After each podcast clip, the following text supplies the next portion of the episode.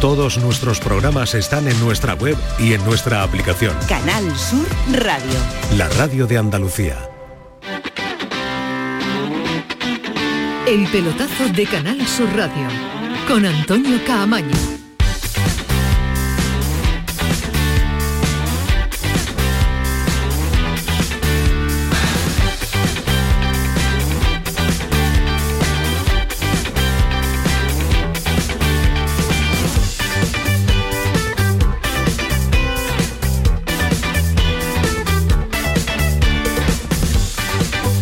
¿Qué tal? Buenas noches, sintonía de Canal Sur Radio, sintonía de pelotazo y además sintonía de fútbol en directo. No era, bueno, no sabíamos lo que iba a suceder, pero tiempo de prórroga en el partido de la Supercopa de España en eh, Arabia, con un partidazo, auténtico espectáculo que lamentablemente lo disfrutan otros países y no lo podemos disfrutar en directo aquí en, nuestra, en nuestro país, en España, no sé, en cualquier sede, eh, Zaragoza, Valencia, eh, Vigo, donde uno quiera llevarse la Supercopa de España que vaya rotando temporada tras temporada, pero no, lo disfrutan en eh, Arabia y este partidazo que está pues eh, en el minuto uno de la prórroga, con empate a tres, seis goles en el global de los 94 minutos que ha durado el encuentro, en un auténtico espectáculo de primera parte con una intensidad brutal, se adelantó el Atlético de Madrid en el inicio del partido, remontó el conjunto de Ancelotti, volvió a remontar el eh, encuentro el, el, equipo de Cholo Simeone y eh, como suele suceder y como es habitual ya, el Real Madrid que puso el empate a tres definitivo cuando se estaba llegando al final del encuentro. Así que con el empate a tres nos hemos ido a tiempo de la prórroga y ahora Pedro Lázaro nos va a ir contando estos 30 minutos de añadido que vamos a tener, aunque muchos de esta mesa opinaban al respecto y querían directamente penaltis. No tiene que haber eh, ni prórroga, ni desgaste, ni nada, pero el fútbol está siendo espectacular por parte del Real Madrid, el fútbol está siendo también eh, glorioso por parte del conjunto colchonero.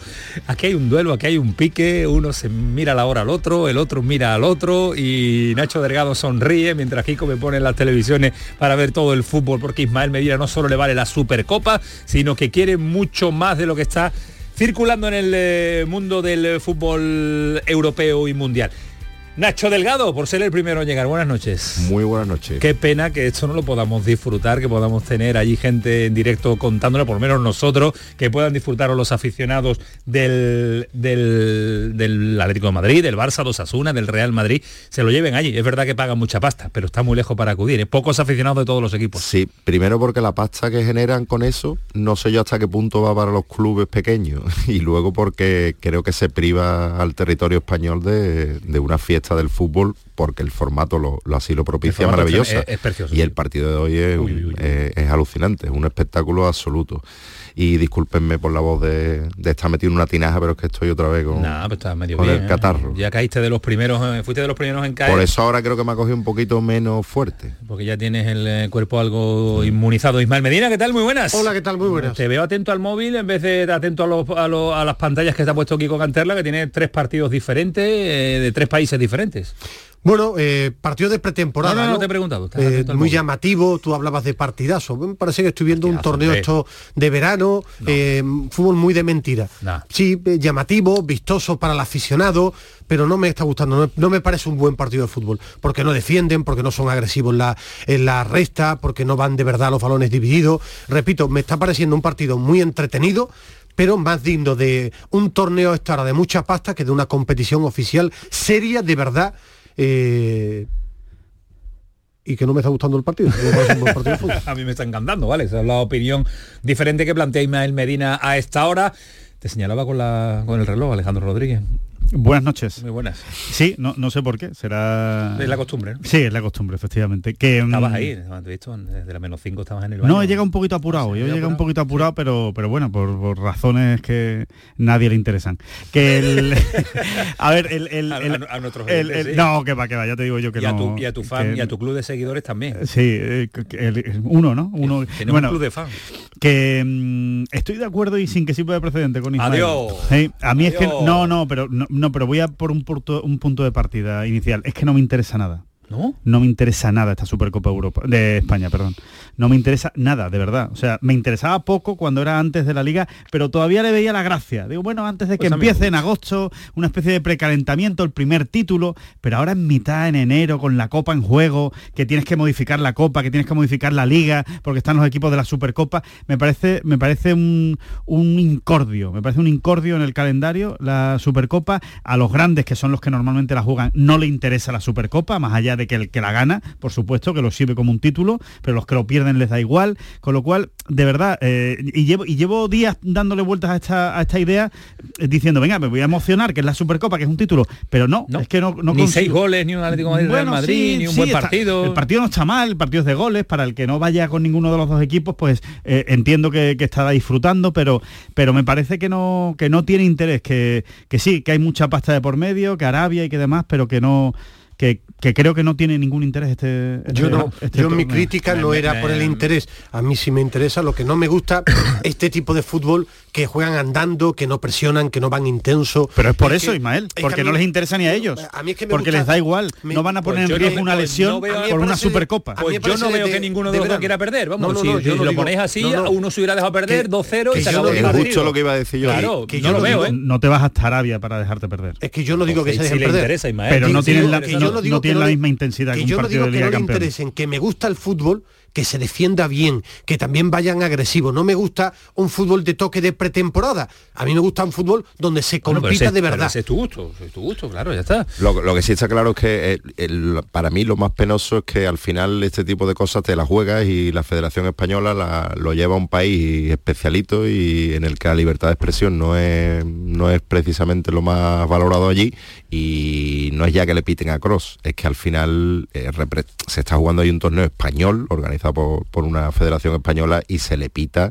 al recién fallecido Frank Beckenbauer, leyenda del fútbol mundial, y, al final la imagen que se da es horrible y en parte afecta a la imagen del torneo. Bueno, pues en este inicio del primer tiempo de la prórroga, cuando va a haber movimientos, ya va a haber eh, rotaciones también y cambios en el Real Madrid, ya está Pedro Lázaro preparado con nosotros para hacernos vivir con intensidad este momento en directo del fútbol que vamos a ir salpicando con toda la actualidad que nos deja. Pedro Lázaro, ¿qué tal? Buenas noches. Hola, muy buenas noches. Aquí andamos en la, discusión de si interesa o no interesa el torneo, si es un buen o no partido, si son demasiados goles para dos equipazos. A mí me está gustando, a mí me está entreteniendo. Después el análisis futbolístico que lo hagan, que lo hagan los especialistas en, eh, fútbol. Eh, empate a tres en un partido de 90 minutos eh, de muchísima intensidad y goles. A mí me, está encantando también, sobre todo la primera parte ha sido de un fútbol de altísimo nivel por parte de los dos equipos con cuatro goles y ha sido una auténtica oda al fútbol. Yo no creo que haya faltado intensidad, yo no creo que los equipos hayan guardado nada porque los dos equipos están volcados hacia la portería contraria. Es verdad que el Atlético de Madrid pasa por momentos difíciles en lo que a defensa se refiere y lógicamente los ataques se están imponiendo a las defensas, pero el partido está siendo fantástico. 2-2 en esa primera parte con reacción del Real Madrid para darle la vuelta al inicio de partido del Atlético y una segunda parte quizás sí más trabada, una falta de contundencia de Kepa permitía adelantarse al Atlético de Madrid, pero en Madrid hay que matarlo 10 veces y en la recta final del partido Carvajal conseguía neutralizar y mandar el partido a la prórroga en donde estamos. Estamos ya en el minuto 9 de esta primera parte de la prórroga. Ahí sí os puedo dar la razón. A lo mejor en este partido sobra la prórroga y había que ir directamente a los penaltis. 9, casi 10 minutos ya de la primera parte de la prórroga. Una primera parte en la que no ha habido ocasiones, se mantiene ese empate 3-3, Atlético de Madrid, Real Madrid, es sinónimo de prórroga. En los seis últimos enfrentamientos en campo neutral donde podía haber prórroga, en los seis se han producido tiempo extra, 10 minutos de esta primera parte en Arabia, 3-3, primera semifinal Supercopa de Europa. Eso lo contamos en tiempo de pelotazo, va a estar con nosotros Pedro Lázaro hasta que sepamos cuál es el primer finalista que se va a enfrentar este fin de semana, el próximo domingo, a Osasuna o a Barcelona que compite en el día de mañana. En una jornada en la que ha sido presentado Ismael Medina, eh, la primera incorporación de mercado de invierno del Sevilla eh, a Goumé. Eh, y dice Víctor Horta, ahora vamos a escucharlo, que hay que generar más espacio para que lleguen más. Que está trabajando para que llegue, un segundo y llegue un tercero. Esa es la idea de planificación del mercado de invierno del Sevilla. Después insisto que vamos a ampliarlo con mucho más detalles cuando no tengamos fútbol en directo, pero a priori esa es la idea que se ha podido sacar de, lo, de las palabras de Víctor Horta. Bueno, una cosa es lo que quieren y otra lo, que, pueden. Es más, yo hasta ahora mi gran duda es, mañana van a escribir a Isaac Es la duda con la que yo he salido de la, de la sala de prensa. Te digo por qué. Porque de momento hoy había previsto, se estaba pendiente si llegaba algún refuerzo más, creo, y quiero ser justo que leía a los compañeros del Desmarca esta tarde, que el eh, Aníbal, el jugador del Manchester United, estaba un poquito más cerca, pero que es un centrocampista, no llega nadie, y claro, vas a jugar contra el Alavés, un partido decisivo, y la Copa contra el Getafe sin más delanteros, con Rafa Mir negado, con Mariano que eh, tiene muchos problemas de lesiones, ¿van a escribir a Isaac o no? En mi duda. A partir de ahí ha sido presentado a Guome, que ya os comentaba ayer que se iba a firmar la documentación con el cambio horario, se hacía oficial a las 10 de la mañana y entraba a las 11, este centrocampista del que yo por lo menos no tengo apenas noticias, si es bueno, malo, regular, si es un 6 o es un 8, pero eh, que además va a tener ficha del filial para un Sevilla que, repito, tengo ganas mañana de preguntar aquí que ver qué novedades va a haber en la lista de convocados. Lesionado de nuevo Acuña. Acuña. Acuña, un problema muscular, no va a llegar para este partido ni para este tramo de partidos. Sí parece que pueden estar gente como Navas, eh, veremos si también Mariano, Jordán, y pendiente de este mercado que pensaba que en este arranque se podía mover más en el Sevilla, pero una cosa es tener cosas cerca y otras cerradas. Mira, el motivo por el que no se sabe o se intuye si el mercado del Sevilla va a ser eh, menor o mayor. Eh, Víctor Horta, uno de los primeros sonidos. Está claro. Habría que agradecer también a Luciana Gumeno haber puesto ningún tipo de problema para eh, tomar la ficha del filial, cosa que también es de agradecerle. Y sí, está claro que el tema numérico es muy importante porque al final es un tema insalvable y tenemos que intentar ser capaces de generar espacio para poder traer refuerzos. Numérico no, definitivo. Si no tiene fichas es imposible que pueda escribir bueno, pero, pero Gatoni, ¿eh? ver también sí, sí, sur, por eso, pero van a salir. Alguien tiene que salir jugadores. Pero tienen que salir. Tienen, que, salir, tienen que salir y, y, lo y gastarse la pasta, porque al final el Sevilla se va a tener que gastar la pasta para que salgan. No, no, no van a salir. Sí, pero fichas, por ejemplo, la de Gatoni es, es poca cosa, no es una ficha muy alta. Se habla de una cesión al Elche, había leído, ¿no? Al Elche. ¿no? publicado, sí, sí. Al Elche parece que, que iría camino Gatoni con, con, otro argentino en el banquillo y bueno, si logra quitarse de en medio fichas, pues es posible esa es, Esa es la idea. pero parece que mañana va a llegar uno.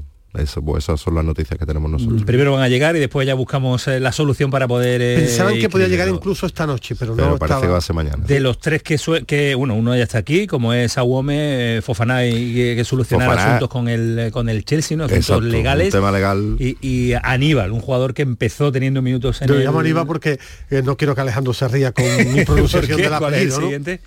¿Cómo es? Medbri, ¿no? No, no, yo que, lo, yo que lo conozco a Aníbal, no, pero, Aníbal eh, eh, no, ¿no? Sí, sí. Aníbal No sé si es Mebri o, Aníbal,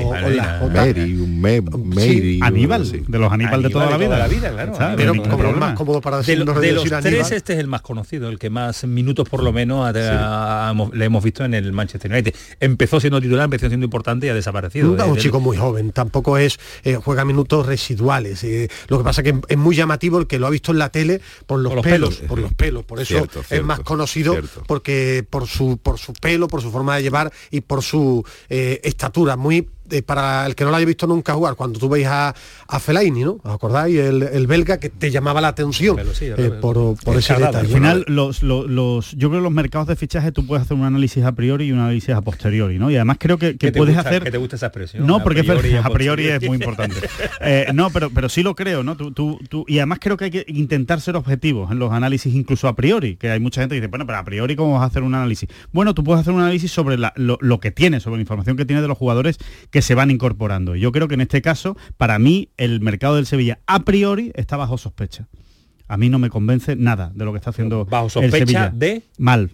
Ah, bajo sospecha mal. bajo sospecha de, creo que se están equivocando. Bajo su sospecha y, la mía también. Y mucha, y de mucha, gente, Y, después habrá que hacer el análisis posterior y que entonces tendré que decir, oye, pues mis sospechas eran absolutamente fundadas o Ole Víctor Horta que me ha metido 20-0 con, con, su, con su mercado de Por una premisa básica y es que el, el, el, Sevilla necesita jugadores de rendimiento a cortísimo plazo y lo que está fichando es todo lo contrario. Que también ocurre a veces al contrario, ¿eh? que tú a priori dices, oye, qué buena pinta. Bueno, lo hemos comentado en Almería, ¿eh? cuidado, ¿eh? que, en verano, en, verano todos decíamos el Cádiz. El, Sevilla con el Papu Yo dije aquí públicamente que me parecía un gran refuerzo. Bueno, y no, no lo hizo mal esos seis meses. bueno, y, ha sido un petardazo su fichaje. En, el largo plazo. Luego sí, luego Marcial, ¿no? Pero le dijimos con Marcial, que era Marcial, pero, pero en ese momento mm, dio rendimiento cuando se necesitaba ese rendimiento. No, pero Marcial es un buen al Papu, Pero Marcial a priori es un buen es un buen refuerzo, a posteriori lo, un fracaso. A, mí me levanta muchas dudas, principalmente que me gusta mojarme porque no los he visto jugar. No lo he visto con eh, no lo he visto lo suficiente para tener una valoración. Yo no me dejo guiar por los highlights ni tal. Entonces yo, quiero ver partidos completos y después tener una opinión de un jugador. Y estos chicos tan jóvenes yo no lo tengo. Después, cuando jueguen daré mi opinión. Analizamos en profundidad el mercado del Sevilla, el inicio de mercado del Sevilla con la presentación del primer eh, jugador, más sonidos de Víctor Horta en la jornada de hoy. Pero llegamos al tiempo de descanso. Primer tiempo de la prórroga. Es verdad que ya en la prórroga la intensidad es menor, pero Pedro, da la sensación de que el Madrid tiene un poquito más está teniendo el balón y está llegando. Por se está acercando a la portería de Oblak, ¿no? Acabado encerradísimo el Atlético de Madrid en su propio área. El Real Madrid parece que con todavía mayor caudal de oxígeno llegando al cerebro que los jugadores del Atlético de Madrid. El Cholo muy enfadado en la recta final de esta primera parte de la prórroga. Los jugadores les ha faltado pierna dura, no han acabado de despejar, han estado sometidos por el Real Madrid, que ha tocado mucho, pero es verdad que ha creado muy poquito, poquitas ocasiones de peligro en esta prórroga. Están ya todos los futbolistas en torno a sus dos entrenadores. 15 minutos para evitar los penaltis. Atlético de Madrid 3, Real Madrid 3. Descanso en la prórroga en Arabia Saudita, en Riyadh, en el Al estadio donde juegan los partidos el Al Nasser, con no completamente llenas las gradas. Es curiosa y es que esta Supercopa la cuestionabais el modelo. Yo creo que el modelo es un acierto. El lugar donde se trae no, porque aquí todo se fía a un Real Madrid-Barça. En el momento que no haya clásico, se le cae el invento a la federación y eso tampoco puede ser porque el fútbol es mucho más que un Real Madrid. Totalmente. Vamos a ver qué es lo que sucede en este primer partido. Quedan 15 minutos. Eh, vamos a jugar algo que no le gusta a Ismael Medina, a ¿Vamos a penalti o no, Alejandro Rodríguez? Eh, yo creo que sí. Sí, sí, sí, penaltis. No, yo creo que no. Yo creo que el... se decide ante el Madrid. lo no, no, te sabría decir quién, pero, pero uno de los dos lo decide. El Madrid, lo decide antes.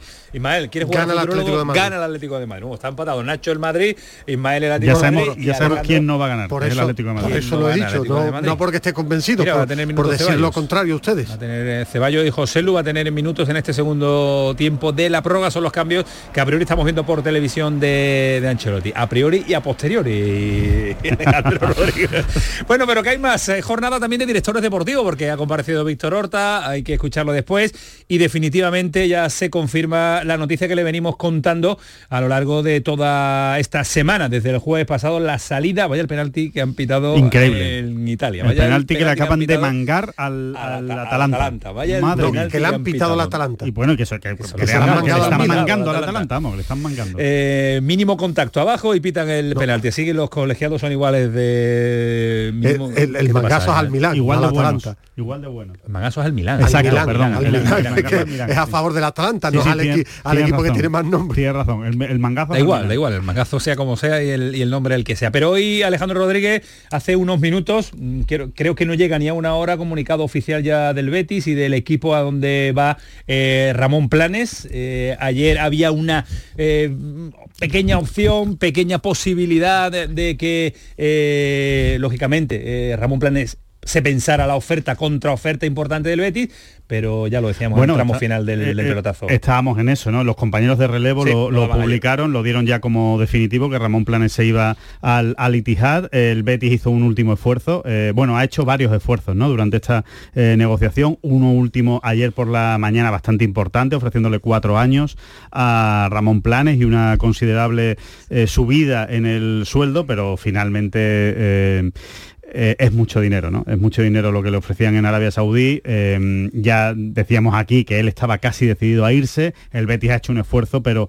finalmente no ha sido suficiente. Ramón Planes se marcha, acaba eh, su efímero paso por el Betis, que ha sido realmente muy corto, muy corto. el, paso de Ramón Planes, aunque creo que siendo corto, eh, ha dejado, ha dejado sello, ha dejado sello, ¿no? No, no, creo que, que no ha sido un paso intrascendente, sino que creo que ha hecho cosas y, ha, hecho una renovación de la plantilla en verano eh, que había que hacer y creo que importante. Creo que no ha hecho mal trabajo Ramón Planes. Yo lo calificaría como un buen trabajo por parte de, Ramón Planes. Me hubiera gustado seguir viéndolo en el, en el Betis y, y seguir viéndole trabajar con un proyecto a largo plazo, pero poderoso caballeros don dinero se va Arabia Saudí, se va al equipo de Benzema, al equipo de Luis Felipe y ahora vamos a ver quién se va con él.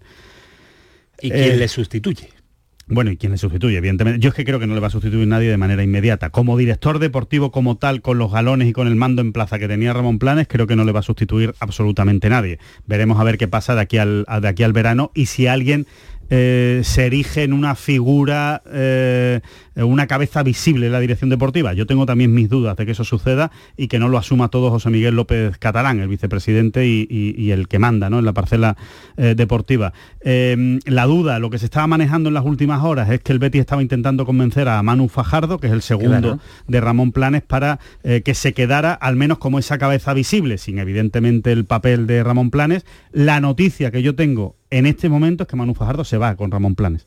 Eh, Manu Fajardo no se queda, con lo cual eh, son dos eh, piezas importantes de la dirección deportiva del Betis y de la Secretaría Técnica que va a perder el, Betis. yo creo que se va, a mí lo que me han dicho es que se va, que ya lo ha decidido y que se lo ha dicho a Ramón Planes y que se lo ha dicho al Betis. Si hay un cambio de opinión a última hora, pues a mí me sorprendería.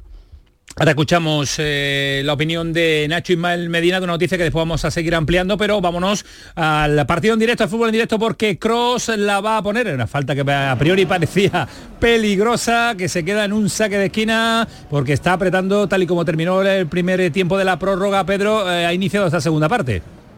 Sí, es que eh, la filosofía y lo que resume cómo se está desarrollando la prórroga son los cambios al descanso de la prórroga que han introducido. Ha salido Ceballos y José Lu en el Real Madrid, ha salido Azpilicueta en el Atlético de Madrid. Es decir, que te puedes imaginar los planteamientos tanto de Simeone como de Carlo Ancelotti. La falta que tenía el Real Madrid a favor la tenía Tony Cross, estaba un poquito lejos, optó por la jugada ensayada, el balón se ha malogrado. Tony Cross que está siendo abucheado cada vez que toca la pelota, supongo que por aquellas declaraciones contra la Liga Saudí cuando Gabri Veiga decidió marcharse por dinero, lógicamente, a la liga de este país. Y lo cierto es que está siendo un tanto bochornoso esos pitidos al jugador del Real Madrid cada vez que toca la pelota en una hinchada eminentemente madridista, porque el 90% de los aficionados que están hoy en este estadio Al Walal son aficionados del Real Madrid aquí en Arabia Saudí. Sigue el C, el 3-3, sigue el empate. De momento, cuatro minutos ya de la segunda parte de la prórroga. Domina el Real Madrid, pero no hay goles. 3-3 en el marcador. Seguimos camino de los penaltis. 11 minutos quedan de partido y si no cambia esto iremos a los lanzamientos de penalti en la primera semifinal de la Supercopa de España entre el Real Madrid y el Atlético de Madrid con empate a tres. Os quería escuchar con una primera y pequeña impresión Ismael Medina, Nacho, sobre la salida ya confirmada oficial por parte del Betis de Ramón Planes y lo que supone en una ausencia importante de un hombre con peso específico a pesar del poco tiempo que llevaba la dirección deportiva. Bueno, muy poco tiempo, que era desde que lo anunciaba en la primera oferta Alejandro el jueves, lo normal era que se marchara. El Betis lo ha puesto todo, incluso un contrato más cercano a lo que Monchi en ¿eh? su época brillante, en su época importante, en su época de peso tenía en el Sevilla, digo, económicamente podía estar eh, por ahí un escaloncito por debajo, pero lo más cercano, digo, de lo que yo he vivido en mi trayectoria eh, de económicamente de director deportivo. su paso, bueno, creo que a la gente del Betis le ha convencido porque su gran para mí su gran legado es las ventas. Ha dejado mucho dinero, algo para el Real Betis muy importante en las ventas. Después chicos jóvenes, que es lo que quería el club, pero poco tiempo para mí para, para halagar tanto. lo que sí, por eso te digo. Siete meses muy difícil dejar un legado. Que, por eso que el Betis. Un sello, una impronta importante. Para mí, el Betis, los dirigentes del Betis querían tenerlo a todas costas porque está o había destacado en algo que para los dirigentes es muy importante, que es las ventas, dejando buena economía en las arcas con las ventas. la palabra tanto le gusta a Alejandro, ¿no? Como es plusvalías. Las plusvalías. Las plusvalías. Alejandro y a los clubes de, fútbol. Todo, pues yo, yo se lo escucho a Alejandro porque tú no estás en las reuniones de los consejos de administración. pero la, no, tú no estás, pero tú estás en las cafeterías de la ciudad deportiva. Pone micrófono. Pero, en las plusvalías hablan en los consejos de administración y el hombre de, Excel. A mí me parece que el Betis ha hecho una, una, un esfuerzo y una oferta brutal, que la contaba Alejandro, por mantener a, un hombre en el que cree eh, capaz de hacer un un proyecto a largo plazo. Yo lo considero demasiado joven a Ramón Planes, no soy yo para dar lecciones a nadie de lo que tiene que hacer con una oferta de este dinero encima de la mesa, pero estando tan cerca de lo que le ofrece la Liga Saudita a, Ramón Planes, el Betis, no sé qué, qué te lleva, ¿no? bueno, decimos, perdón, perdón, Nacho, solo un matiz. 6 y 8, ¿no? Sí, pero decimos 6 y 8, pero el Betis te puede echar dentro de 6 meses también si las cosas no van mal y, él no estaba garantizado y en Arabia Saudí estaba garantizado. O sea, también hay que contarlo, ¿no? Eh, esa es, una pequeña diferencia, pero bueno, sí, oye, cada uno tiene su, no, claro, No somos nosotros nadie para darle consejo a Ramón Planes. ¿eh? También creo que la, la diferencia económica seguía siendo importante entre la oferta. O sea, el Betis ha apostado por darle un contrato de más larga duración, pero que lo que le ofrecía el Betis era todavía incluso un poco inferior a lo que cobraba Antonio Cordón que eso, entre eso y lo que le van a dar en Arabia Saudí, y luego es verdad que en siete meses no se puede dejar un legado muy grande, pero sí que es verdad que en el Betty lo que transmiten, por lo menos las personas con las que yo he podido hablar, es que, es que este hombre ha dejado una, una muy buena impronta. Primero por, por lo que ha dicho Ismael, por su gran capacidad para las ventas y luego por, por la forma en la que ha gestionado aspectos importantes como que el, el entrenador el gran hacedor de la mejoría del Betis en los últimos años, quería que le limpiaran el vestuario y este hombre se lo ha, limpiado y ha colocado futbolistas eh, precisamente por su prestigio y porque le cogen el teléfono y sabe con quién tiene que hablar y le, le echan cuenta. luego ha apostado por los jóvenes, que eso al final en algunos casos menos, en otros más dará sus frutos. Creo que, en el Betis están contentos con él y entienden que, bueno, que esto podía ocurrir y ha ocurrido detallito y después más. No, luego, lo abordamos. Yo, sobre todo, me parece un director deportivo que ha trabajado de una manera muy limpia lo cual no es fácil. Y luego explicaremos. Luego explicaremos. vale, totalmente de acuerdo con Alejandro. Muy limpio. Totalmente de acuerdo. se fijaba en un jugador, lo fichaba, lo presentaba. Hola, ¿qué tal? Buenas tardes. Aquí tienen a este jugador. No eran de negociaciones que dos horas, en el dos días, en el dos semanas. En el Getafe no, mira, no dice lo mismo de Me has preguntado. Yo, como es el director deportivo, no soy capaz de saber toda la influencia. Hemos incidido en las eh, ventas y en el Digo lo que pone Transfermar, tampoco. ¿Cuánto ha vendido el leyendo. Según Transfermar, Luis Felipe 22 millones, Canales 10, Raúl García 6,50, Diego Lainez 6 millones, Edgar 3, eh, Paul 3. Eh, Diego Lainez 6 millones brillante. Eh, eso es, lo que pone brillante. Transfermar. repito, 22 millones Luis Felipe, 10 Canales, 6 y medio Raúl García, digo a los Osuna, eh, Lainez 6 a Tigres, 4 y medio Edgar, 3 Pola Coco. Porque 4 y medio Edgar. También, también, es, también es trabajo fino, también es trabajo fino. Digo porque más pedido que lo buscara eso. Sí, sí, sí. Transfermarkt. Transfermarkt. Que me gusta a mí esa página. ¿Qué? Transfermarkt. Eh, bueno, a esta hora 10 y 31 de la noche, 114 minutos de partido de un empate a tres. Las risas continúan, ¿cómo se lo pasan? ¿Cómo lo pasamos en este en este pelotazo? Y esperen que todavía falta, porque Paquito Tamayo ya está a la vuelta de la esquina lo tienes por ahí. Ay, mira qué rápido Manu Japón con su nuevo look. Eh, te queda bien, eh, Manu, te queda bien, eh. Está ahí. por fin se digna, ¿no? Estar con nosotros, ¿no? Lleva que ver, un mes y medio. Como nos había puesto en la nevera. Mes y medio, desde Navidades no. ¿Eso qué es? La sigue por ahí. ¿Paquito ha sido? Ah, también entonces la presentación de Paco. ¿Qué quiere paso? ¿Qué quiere paso? Paco Tamayo, ¿qué tal? Muy buenas. Era yo, era yo tosiendo porque en la cabaña de vez en cuando, de vez en cuando uno se resfría, tiene la garganta tocada, pero bueno, eh, vamos tirando, vamos tirando. Cuando quiere que te, cuando quieres llamar la atención de, Antonio Camaño, a él le gusta mucho los golpecitos en la mesa. Sí, o tirar, un ordenador. Según, según, el nivel, él va detectando si está más enfado o menos. Alejandro tira los ordenadores cuando no le suena el micrófono como Ismael, Ismael, me has pillado porque quería ya entrar y digo, bueno, voy a hacer algo de ruido para que, para, que, me den paso, para recordar que ya tenemos eh, nuestras vías de comunicación abiertas, nuestro X antiguo Twitter, arroba el pelotazo CSR, donde esta semana estamos teniendo muchísima interacción con todo lo que rodea a Ramón Planes, y nuestro WhatsApp, el 616 157 157, donde los oyentes pueden enviarnos mensajes de audios y también mensajes escritos para que los vayamos trasladando poco a poco en la mesa de debate. Bueno, pues eh, queda abierto la opinión y queda abierto las redes sociales de este pelotazo, pero en este instante, en este minuto, el Real Madrid marca el cuarto en el 115 de partido. Gol andaluz, Pedro Lázaro. No, de momento de José Lu, ah, No, José Lu.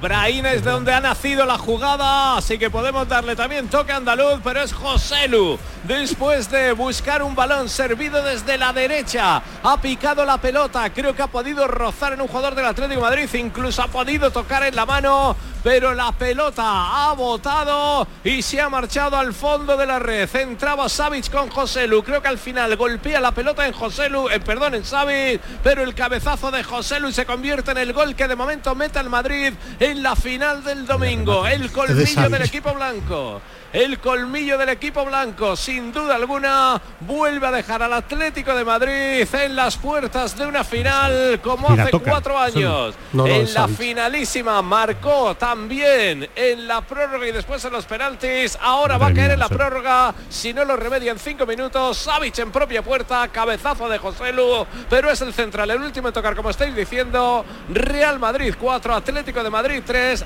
cinco minutos de la prórroga le quedan a esta primera semifinal de Supercopa de España. Pues eh, lo celebra José Lu como si fuera suyo, pero es en propia puerta del central del Atlético de Madrid, en un eh, centro extraordinario, difícil de defender, con un remate imposible de, hacer. En un equipo de superélite del Cholo Simeone. Bueno, lo mejor, lo mejor de la jugada es, el centro, de pero muy mal. Uy la ha tenido Griezmann. Madre mía, la réplica del Atlético de Madrid. Griezmann que hoy se ha convertido en el mayor goleador de la historia del Atlético de Madrid con un gol de crack, el segundo del Atlético. A punto ha estado de conseguirlo desde la media luna. Le colocó pierna izquierda buscando Rosqueta, lamido la pala, el palo derecho de la portería de Kepa. La ha tenido Griezmann para el empate. Tres minutos, menos de tres minutos para el final de la prórroga. Bueno, pues eso es lo que le queda al partido. Están los aficionados del Real Madrid celebrando el cuarto del conjunto de Ancelotti, 4-3, 7 goles en un partido que va a determinar quién pasa a la final del próximo domingo y con fútbol y con noticias, y con, información, con opinión, eh, con todo lo que le vamos a contar a esta hora, 10 y 35. Yo creo que a Manu Jabón no se le ha olvidado. A Juan Carlos Fara le hemos dado un par de palos, pero a Manu no se le ha olvidado. que no, Manu? ¿El qué? ¿El qué? El que viene como, viene como si no lo tuviera. A esta hora esto va a ser un... Programón. Vámonos, el pelotazo, ganar su radio. Manu Japón, Kiko Canterla, todos el pelotazo. El pelotazo de Canal Sur Radio con Antonio Caamaño. Comienza el año revolucionando tu hogar con Social Energy, la mejor relación calidad-precio del mercado. Si no, te la mejoramos. Descuentos de hasta 3.750 euros y llévate 200 euros en tu batería virtual con Quiero Luz, con seguro todo riesgo incluido los dos primeros años. Pide tu cita al 955 44 11 o socialenergy.es. La revolución solar es Social Energy. Cada mañana, desde bien temprano, estoy aquí ante el micrófono para contarles la realidad de Andalucía, cómo se despierta, cómo vive, con toda la actualidad, para que estén informados, el entretenimiento que ya saben que nos gusta, nuestra mirada sobre lo que sucede.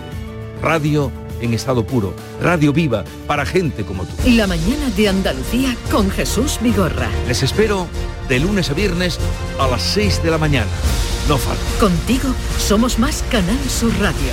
Contigo somos más Andalucía. Canal Sur Radio.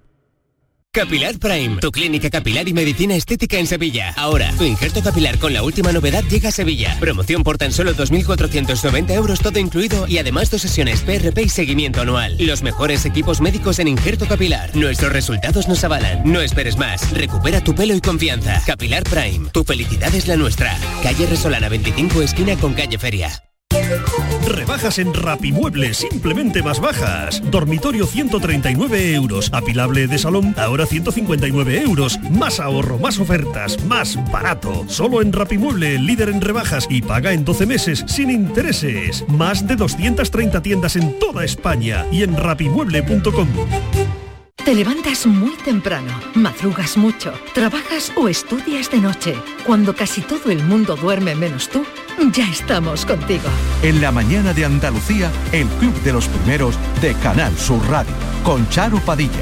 De lunes a viernes desde las 5 de la mañana. Contigo somos más Canal Sur Radio. Contigo somos más Andalucía. El pelotazo de Canal Sur Radio con Antonio Caamaño. Aquí seguimos 10 y 38 hasta las 12 nada más y nada menos, pero hay fútbol en directo, el último arreón del Atlético de Madrid para intentar poner el empate y por lo menos tener la opción de ir a los lanzamientos de penalti. Hasta Oblak ya arriba en una acción en el que se ha pedido eh, mano de un defensor del Atlético de Madrid, pero yo... Esto es lo de siempre al final. Esto no, digo, que al final es lo de siempre. Al final siempre Madrid, ganando el Madrid. Eh, Pedro, todo tuyo, el final de partido.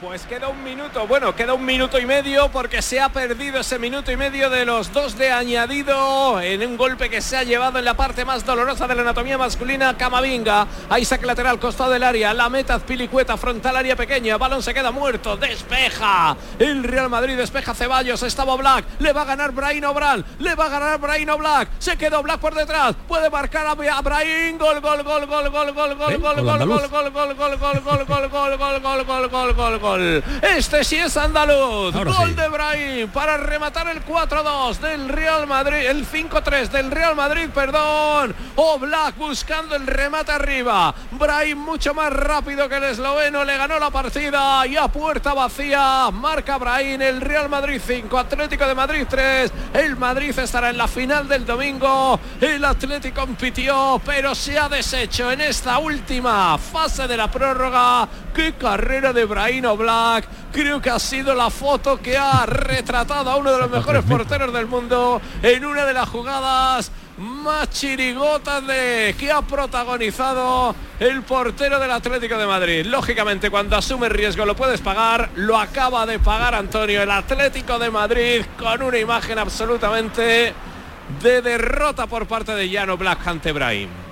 Eh, a mí lo que me parece increíble que haya sido Black el primero en llegar, que no ha llegado otro compañero antes. eso es lo que me parece increíble. Nadie, ha querido correr, él ha, corrido, pero claro, se ha dejado la vida. Ante, ante, Brahim, que no le va a ganar una carrera el portero del Atlético de Madrid. Conseguido la pero la situación, como dice, como dice Pedro, es ya de, de último. Muerte. Claro, era ya ir a por todas y el riesgo que asumía el Atlético de Madrid, el Cholo Simeone, aunque ahora todas las cámaras se centran en eh, la imagen de lamento del guardameta del Atlético de Madrid. Ha estado muy bien, sí. Hoy ha estado bien. Eh, bueno, Pedro, justo vencedor del Real Madrid, ocho goles. Yo creo que, yo creo que sí, que, que, al final ha demostrado, demostró en la primera parte donde los dos equipos sublimaron el fútbol que fue capaz de levantarse al mejor inicio de partido del Atlético de Madrid. En la segunda parte ninguno de los dos ha impuesto su, su calidad, pero sí es verdad que al final, después del empate a tres, el Atlético, el Real Madrid metió al Atlético de Madrid en su propia área y tuvo oportunidades para no llegar a la prórroga y en la prórroga sí, muy superior el Real Madrid, le funcionaron mejor las piernas, le funcionó mejor la cabeza. El Atlético de Madrid cae en semifinales. El Real Madrid estará en la final del domingo. Mañana conocerá rival de la segunda semifinal que juegan el Barça y el Osasuna. En el apartado atlético no podemos dejar pasar que hoy Gridman se convierte en leyenda del Atlético de Madrid, superando a Luis Aragonés como máximo goleador en la historia del conjunto colchonero con un golazo que ha marcado en la primera parte del partido. Se celebra, no se le cae el invento de momento a la federación. El Real Madrid estará en la final del domingo buscando el clásico, que es lo único que salva esta Supercopa en Arabia. detalle, Pedro, no vamos a tener ahora un programa especial de highlight arbitral, ¿no? No, no, no ha habido ninguna consulta. Es que no ha habido ni tarjeta. Sí, yo creo que ha hecho un partidazo Alberola Rojas y al final se... no ha habido consultas al monitor, vamos, prácticamente no ha habido ni jugador de bar, con tanto, por tanto habrá que esperar a ver si mañana tenemos suerte y podemos escuchar esas conversaciones entre la sala Bor y, los colegiados. Mejor futbolista de la semifinal, Carvajal, completamente justo, porque ha hecho un partidazo el lateral izquierdo que yo creo que está viviendo una segunda juventud en el Real Madrid. Eh, gracias Pedro, un abrazo fuerte.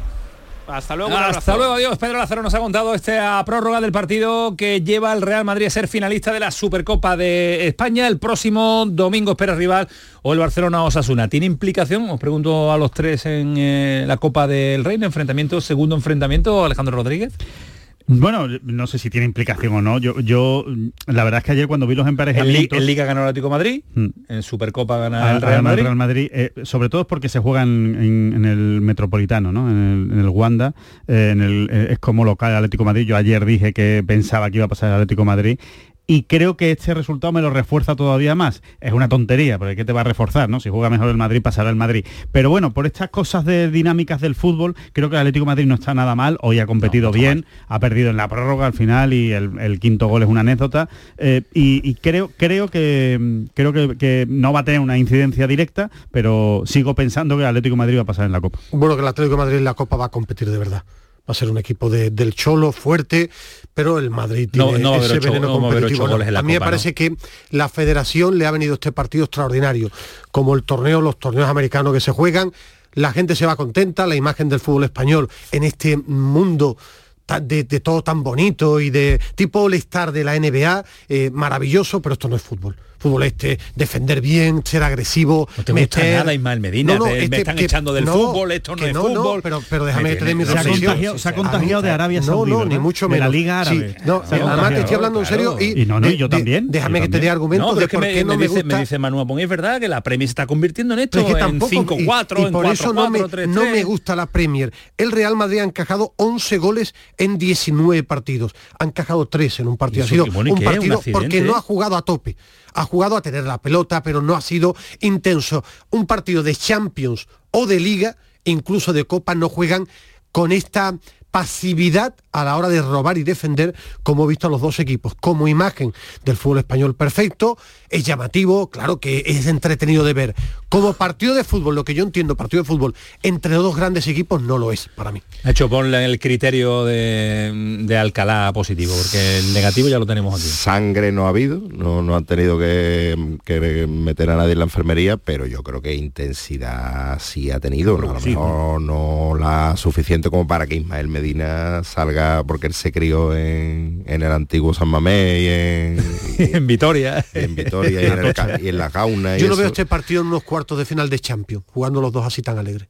Eh, bueno, eh, lo cierto es que no creo que hayan ido allí a pelarse a Arabia Saudí, querrán ganar, lo han intentado como han podido y al final han brindado un extraordinario espectáculo y lo que sí está claro es que si de esta forma el, Atlético no ha podido con el Real Madrid, pues tendrá que intentar volver a lo mejor a su ser, a su esencia y tener un poquito más de, solidez defensiva y, estoy seguro que, que Simeone se, afanará en ello para los dos próximos partidos que vienen ahora en días porque no creo que esté contento con el rendimiento defensivo de su equipo. Hay que ver el remate de José Lu, ¿eh? es que lo sigo viendo. Es, es, que lo sigo viendo y me parece increíble. Me parece increíble que, es que, se, que se la pone Carvajal, toma, métela y, no, no le da la pelota. Si no lo mete Xavi, que estaríamos hablando de un fallo morrocotudo e importantísimo de, Te estoy copiando, Ismael. Morrocotudo. No es bueno eso. No es bueno, ¿no? ¿no?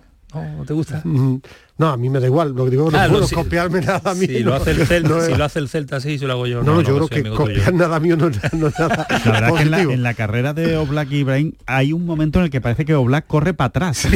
Está corriendo tira, tira la ancla, tira la ancla, han dicho desde la grada. O tira la, sensación de un poco carrera de dibujos animados, ¿eh? que te vas quedando. ¿eh? es que la sensación es un jugador de fútbol que está acostumbrado a este tipo de carreras a un portero que yo creo que habitualmente no suele pegar carreras tan largas ni entrenando. No, no, no, ni en su vida, en su vida. Yo creo que no ha corrido tanto en su vida. Es que se ha notado que se ha quedado sin aire. Es como el que no está acostumbrado a correr 200 metros habitualmente y, además de, despistado, viniendo del área contraria donde además ha tenido la oportunidad de que le llegara al balón en una faceta que él no controla mucho y seguro ni, poner el cuerpo, un defensa pones el cuerpo y impide la carrera de, de Brahim, se nota que era eh. Madrid-Barça la final, y con esto terminamos ya el asunto Supercopa. Madrid Barça, Luis, o, el Bar, o este Barça va a sufrir a Osasuna, ¿eh? Cuidado. No anda bien, ¿eh? el Barça no está para ganarle a nadie fácil. No lo tengo tan claro porque el, el Barça está. Y Osasuna tampoco. El problema de Osasuna es que tampoco, es de la temporada pasada. Pero, pero Osasuna va allí y no tiene nada que perder. se, ha enterado además que le van a dar un poquito más de dinerito de lo que le correspondía. Y los chavales, me imagino que.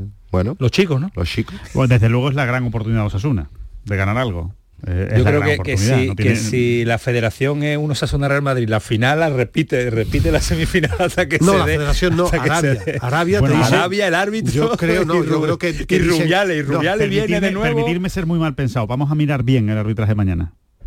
Vamos a mirarlo bien. Vamos a mirarlo bien. ¿Con buenos ojos o bien? No, vamos a mirarlo con lupa. Ah, vale, vale, vamos a mirarlo con lupa porque Yo estaría pendiente, sí. hay mucha diferencia entre que la final la juegue el Barcelona o Osasuna. Yo creo que en Arabia la, dinero en juego. Yo creo que la gente prefiere en Arabia una final Osasuna, Real Madrid. Real Madrid. Yo también. Son muy de Osasuna de toda la vida. Claro, allí lo que quieren no es el Real Madrid, quieren al equipo del señor este que se llama Florentino tiene una gafa, porque en realidad allí lo único que quieren es hacerse foto con, con Florentino, Florentino, ni Bellingham, ni Bellingham poco más, lo demás les da igual. Bueno, señores, de mediocampista jugaba extraordinario. Mañana, mañana conoceremos al rival del Real Madrid en la final del próximo domingo, pero hoy ha sido presentado, como hemos dicho en la presentación de este programa, la primera incorporación de Víctor Horta en el mercado de invierno y considera el director deportivo del Sevilla que va a ser un mercado, o que por lo menos están haciendo todo lo posible para que sea un mercado movido no tengo la, mm, bola de cristal, ¿no? Cuando hablo con el presidente y con el consejo de administración, cuando me hacen predicciones, nosotros podemos predecir lo que nosotros podemos controlar, lo que pueden controlar otros clubes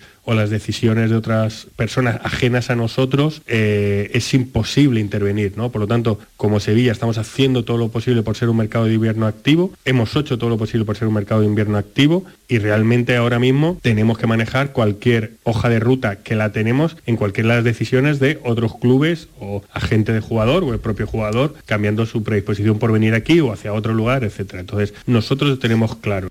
La idea es hacer un eh, mercado movido. Otra cosa es, como hemos comentado al principio, que te pasa Alejandro, que te veo ahí negando. Eh, no, que, me ponen muy nervioso esta, estas declaraciones, lo, reconozco, no lo, no, lo, puedo evitar. ¿no? Lo, que no depende de nosotros, pues claro que depende de ti. Si es que eres el director deportivo, depende de ti fichar a un jugador. Y si no lo fichas, pues será, no, es que el jugador ha decidido irse a otro lado. Bueno, pues será porque tú no lo has convencido para que venga al Sevilla, ¿no?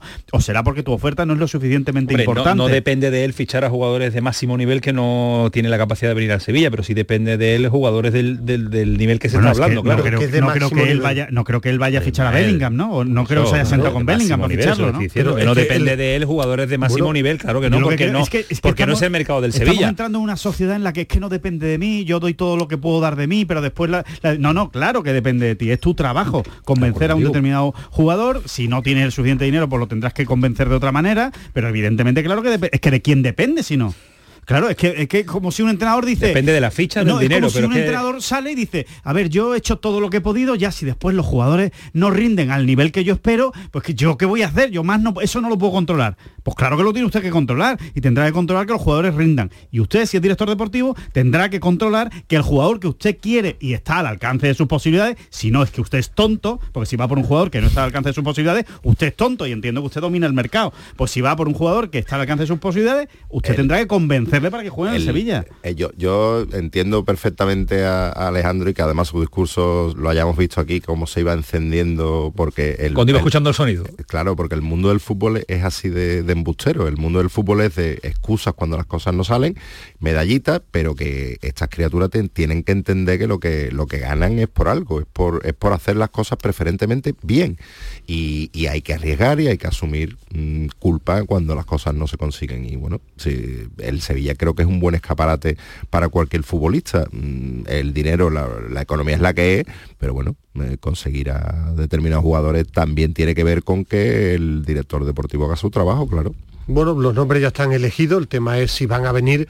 Eh... perdona, yo sé que a ti no te gusta, pero una instantánea de la cara de Víctor Horta... No, la habitual, en todas las el tono, el tono, el tono yo lo veo un tono tocado ya, ¿eh? No, yo, yo desde desde que lo veía con lo veía con más fuerza en verano cuando llegó no sé si denominarlo ilusión pero ahora sí lo veo con bueno yo desde la famosa desde la rueda de prensa del avión la veo habitualmente en el mismo tono no el tema del avión de Sergio Ramos creo que fue eh, habitual. Pero eh, ya sabéis que yo no le doy hoy, tanta... hoy día no saca un avión Víctor Horta ¿eh? bueno pero digo porque fue la anécdota pero fue la anécdota porque se le iba a preguntar por sus declaraciones y tuvo allí ciertas declaraciones. Yo tampoco soy muy de las declaraciones eh, pero lo he visto habitual como es habitual. No eres de este fútbol, no eres de declaraciones, no eres de que Yo creo que el director sí, soy de que quiero que el director deportivo acierte con los fichajes, no con lo que diga.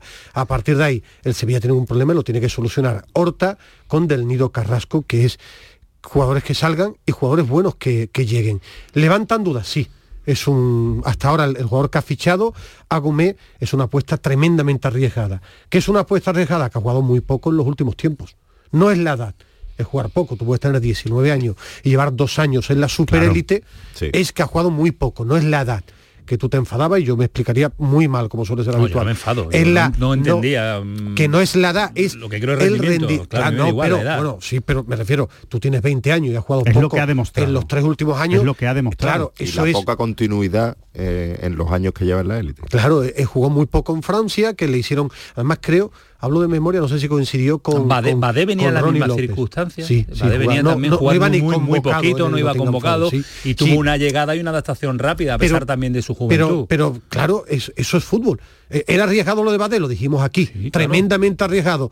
Si Agume, Agume juega bien, diremos, ha jugado muy bien. Ahora, a día de hoy, decir que no es arriesgado es mentir, salvo el que tenga una capacidad para ver a este jugador desde que tenía 16 años sea capaz de hacer un muy buen análisis. Yo no.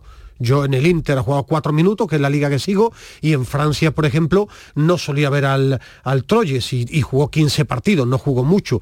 Internacional sus 16, sus 17, pero que en los tres últimos años no ha destacado. A partir de ahí, por lo que me cuentan, mm, esto ya hay muchas opiniones. No es un pivote al uso, no es un pivote que destaque dicho por robar. Víctor que 6-8, ¿no? Que puede- Sí, puede- que no es, que mira, para, entre las dos posiciones. Yo soy muy torpe para que la gente sepa, existe el que destaca por robar el balón agresivo o el que juega muy bien técnicamente y, de- y de vuelta. Este es una mezcla. O sea, me recuerda al, al que vino el año pasado, ¿no? En, en enero. Sí, Pape, sí, sí, ¿cómo Pape. Pape Gay, exacto. Sí, Pape Gay, ¿no? sí. Es, de ese estilo. De ese estilo. Ahora, jugador que no está muy definido, si juega arriba, si juega Pero atrás. depende si- del rendimiento. Yo quiero ver si tiene Normalmente para lo malo, porque si te define, o sea, Normalmente si, no lo te, malo. si no te defines porque no haces bien ninguna de las dos cosas. Estoy de acuerdo. Correcto. Bueno, pero, pero eh, a mí me parece muy arriesgado este tipo de fichajes, igual que el de Fofana, que es el que ¿Qué quieren, con, el de Aníbal. Nacho? ¿Qué- el- ¿Cuál es el problema con el Chelsea? El, el de la- las fichas de jugadores cedidos. Eh, no puede ceder de 7 y ahora mismo tiene a 7 cedidos. Entonces, sí, Chelsea. El Chelsea. claro. Tienen que ver ahí Claro. Tendrían que ver la fórmula, ¿no? Para hacer un claro, traspaso encubierto. Efectivamente. Es efectivamente. que el Chelsea ficha tantos jugadores que la, la normativa UEFA no te deja que cedas a más de siete jugadores. Exacto. Y es que, bueno, yo, siete que no sepamos. tiene siete, tiene Pues puede tener- 31 Porque el, los el- el americano creo que ve a, a un sobrino de Alejandro. Y lo digo, ficha. Sobrino con, con 14 años de ficha. Porque se está llevando eso mucho en, Por si rompe, en por Europa, si rompe, claro. claro. Y, y es de ese perfil. Mm, igual que gusta Aníbal, ¿no? El, el centrocampista del United, que lo quiere el Everton. Parece que el Everton está en conversaciones con el United, pero el Sevilla tiene medio convencido al jugador. Ver qué pasa. Por eso yo ponía encima de la mesa el nombre de Isaac. Y lo pongo encima de la mesa porque a mí me resulta sorprendente que el Sevilla sin delanteros, porque Rafa Mira ahora mismo no está. Pero hoy no lo han explicado, Mariano- Ismael. Hoy... no, no, es que no, no, no le hemos preguntado. Eh, y me, yo me... eh, En tono el meo culpa, sí, ¿no? porque se le ha preguntado por el martes y ha dicho que lo mismo para el martes puede existir la posibilidad. Pero no le hemos preguntado si mañana va a ser inscrito para el viernes. Se le ha preguntado si Isaac puede ser inscrito para el martes. La ha dicho, respuesta no ha podido ser más vaga. sí, pero para el martes, no Re- para mañana. Recordemos que si se inscribe a Isaac ya se tiene que quedar en la primera plantilla. Sí, pero, ya no eh, podría volver a ser jugador Pero mi opinión, no información. Yo creo que mañana se va a estudiar el tema Isaac, es lo que creo. Que mañana con Kika hablarán para el partido del viernes que es decisivo. Eso es una intuición. Ahora, mi opinión, me resulta sorprendente que el Sevilla ahora mismo no tenga inscrito a Isaac. Y me explico, Mariano siempre está lesionado, Rafa Mira ahora mismo no está. En Nesiri no está. Y el Sevilla juega cada tres días. Entonces, de aquí a una semana ya veréis, o ya tiene que ver el Sevilla, si Isaac lo puede ser a un segunda, pero es que en una semana el Sevilla se está jugando mucho. Y Isaac lo mismo es capaz de marcar dos goles ahora. Y a lo Eh, mejor pero- después se va a segunda división. Ismael, ahí si me permite, vamos a intentar contextualizar las cosas porque Isaac Romero mm, está jugando en segunda federación. Sí, pero ¿me- me deja que te tampoco- ponga ejemplos? Sí, pero que tampoco vayamos a... No, no, no, Sí no. que las esperanzas del Sevilla goleadora No, no, sí. se pueden agarrar y en futbolista que, Isaac, que- claro, que que no sabe, no segunda sabe ni, por asomo lo, lo que es la, la, el- la- yo, la yo- élite. ¿no? yo no hablo por nivel futbolístico, porque lo que lo he visto es un chico de segunda red. Lo que digo es que en este fútbol me ha enseñado los últimos tiempos que hay jugadores que aparecen en el primer equipo y marcan goles. Y tú Sí, no, le ves un gran rendimiento. Y el Sevilla, creo que por la necesidad actual, mientras no te venga uno, ponga un chico de la cantera y después en dos semanas pues a lo mejor tienes que analizar qué pasa con Mir, si se es que lo que estamos comentando Ismael, si lo subes a la primera plantilla se queda en la primera y luego, plantilla. Y luego habría, habría que conocer la opinión de Quique Sánchez Flores, que seguramente no conocerá mucho al jugador y, lo habrá tenido, ¿no? y que lo, que lo, que preferirá es cubrirse las espaldas con gente más veterana. Eso también es comprensible. Pero mi opinión es que el Sevilla en los últimos cuatro partidos ha marcado tres goles en Granada, dos de defensas. En el, en el Wanda no marca, eh, contra el Atleti tampoco y en la Copa del Rey marcaron dos defensas. No, y lo peor que está... Entonces, pero de los cinco goles... Vamos a explicar por si hay alguien despistado, porque igual yo estoy perdido en el, en el debate. A Isaac no se le escribe para no... Para, para no, gastar ese ficha. Porque solo queda una ficha. Claro, a día de hoy, a día de hoy una ficha. Claro. Para que no se quede sin ficha. pues no, por explicarlo, porque si no parece que no quieren inscribir a Isaac por algo. Y que es por eso, es porque están esperando hasta última hora para ver si Fofana llega. Y porque, y porque se lo inscriben no puede volver al filial. Pero eso menos. No, no menos tampoco. Un filial que está jugando el ascenso no, no, libre lo hubieran Es que yo creo además... Claro, la prioridad es, la primera plantilla. Creo además que no se quedaría en el final para la segunda vuelta. No, no, lo, lo Sería cederían, lo Entonces, esa opción no existe. Y mi opinión es... Ya, pero si estás negociando, yo puedo entender, de verdad, aquí eh, no estoy haciendo abogado del diablo, pero puedo entender que si tú estás negociando, estás apurando, se supone que, que, se supone que en unas horas puede llegar Fofana o no puede llegar, pues que apure. Claro, pero no le voy a cerrar la puerta porque no tengo, no tengo salida de otro por eso, jugador. Si tuviera cuatro fichas estaría seguro escrito. pero que no es una crítica tan agria, es una opinión mía, que puedo entender en el Sevilla, porque lo que tú has contado es la realidad, pensaban que Fofana iba a ser rápido, y mi opinión es que con lo que se está jugando el Sevilla, con tantos partidos, una semana o cinco días, que no cierres una operación y saquen dos partidos a lo mejor por casualidad del fútbol te puede marcar un gol. Yo en lo que sí estoy de acuerdo contigo, Ismael, es en que si Fofana no lo cierran antes del partido contra el Alavés y no escriben a Isaac, me parece un error. Claro, pues eso es que mañana la decisión, porque juega el viernes. Por eso decía, bueno, lo puedes inscribir el viernes una hora por antes la mañana, del partido. claro, porque pienso que Isaac, si te juegas dos partidos, después, salvo que haya una normativa que ahora mismo no sé, si llega, Fofana, si llega Fofana o Fofana mañana juega Yo creo que no, creo que no, primero porque no creo que llegue mañana, tiene que pasar por eso te decía que mañana el tema Isaac será un tema encima de la mesa. Es lo que creo. Pues, pues si es así como estáis contando, entonces no lo entiendo. Esa es mi duda. No lo entiendo. Porque Fofana, por mucho que llegue, yo es que entiendo eh, que, salvo que, están dejando el hueco pues por si puede llegar. Mucho que llegue no va a jugar. Fofana no va a jugar contra pero, el Alavés. Pero si escribáis a para jugar, entonces cuando llegue Fofana ya esté para jugar, ¿qué hace? Bueno, cuando llega pues Fofana, tendrá que, pues tendrá que sacar más fichas, ¿no? Pues tendrá que sacar más jugadores. Que eso no, no tiene la garantía de que, vas a, de que vas a lograr sacar un full. Claro, claro. Y, que, y que entendible lo del Sevilla. Mi opinión es que está en un momento el Sevilla de, de mirar lo inmediato. Que a lo mejor dentro de cinco días Isaac lo manda cedido al Mirandés, digo el Mirandés pero, porque al que pero lo inmediato a... el rendimiento Ismael sí, el rendimiento que pero, Isaac Romero con todo mi respeto claro, y espero que, que rompa en figura del fútbol porque tiene muy buena pinta no, no, pero si que, yo no, yo no sé que si tampoco va... el chaval tienes tú ninguna garantía pero, que pero su competencia Rafa Mir que está ido ahora mismo la idea... absolutamente ido y Mariano que no está nunca en condiciones. Campos otra Entonces, vez arriba. Eh, yo por eso te decía, entre eso y Isaac, a lo mejor puede ser para dos partidos Isaac, pero que es mi opinión Ismael, que hoy no eh, se la ha preguntado. asunto salidas, asunto liberar liberar fichas. Ayer, cont ayer contado lo de No Jordán, salir, que no quiere salir, que ha... Ah, hoy, ¿eh? mañana pasado puede ser. Hoy no.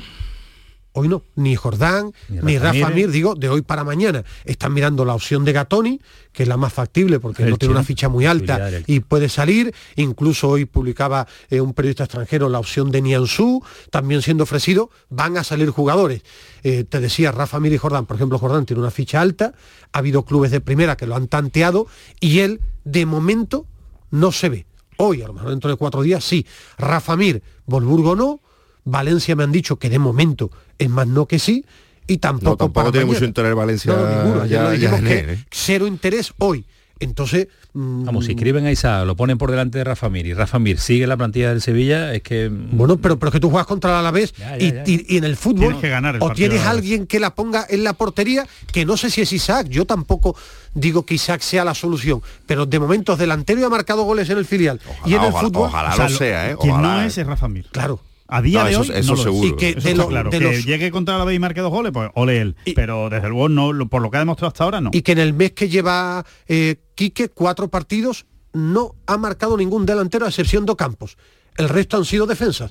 Y el Sevilla se está jugando un partido decisivo de liga y uno importantísimo, pero de Copa, pero el de Liga es el viernes. Gudel operado, eh, Acuña se vuelve a lesionar, es verdad cuando tienes una temporada tan negativa en todos los apartados y estás peleando por, por la zona de descenso, por descender, es verdad que también bueno, pero va a te pasa de todo, te pasa de todo. Ya está Navas, ha entrado Mariano, está Jordán, eh, bueno, pero son jugadores de la primera plantilla, ¿no? no te digo, pero, bueno, ser Mariano, Jordán. Bueno, pero son jugadores de la primera plantilla, con fichas de la primera plantilla, la Mela va a estar en breve, ya por lo menos tiene jugadores de la primera plantilla el entrenador está también para intentar sacarle rendimiento. Si Mariano está igual juega contra la vez Mariano. ¿eh?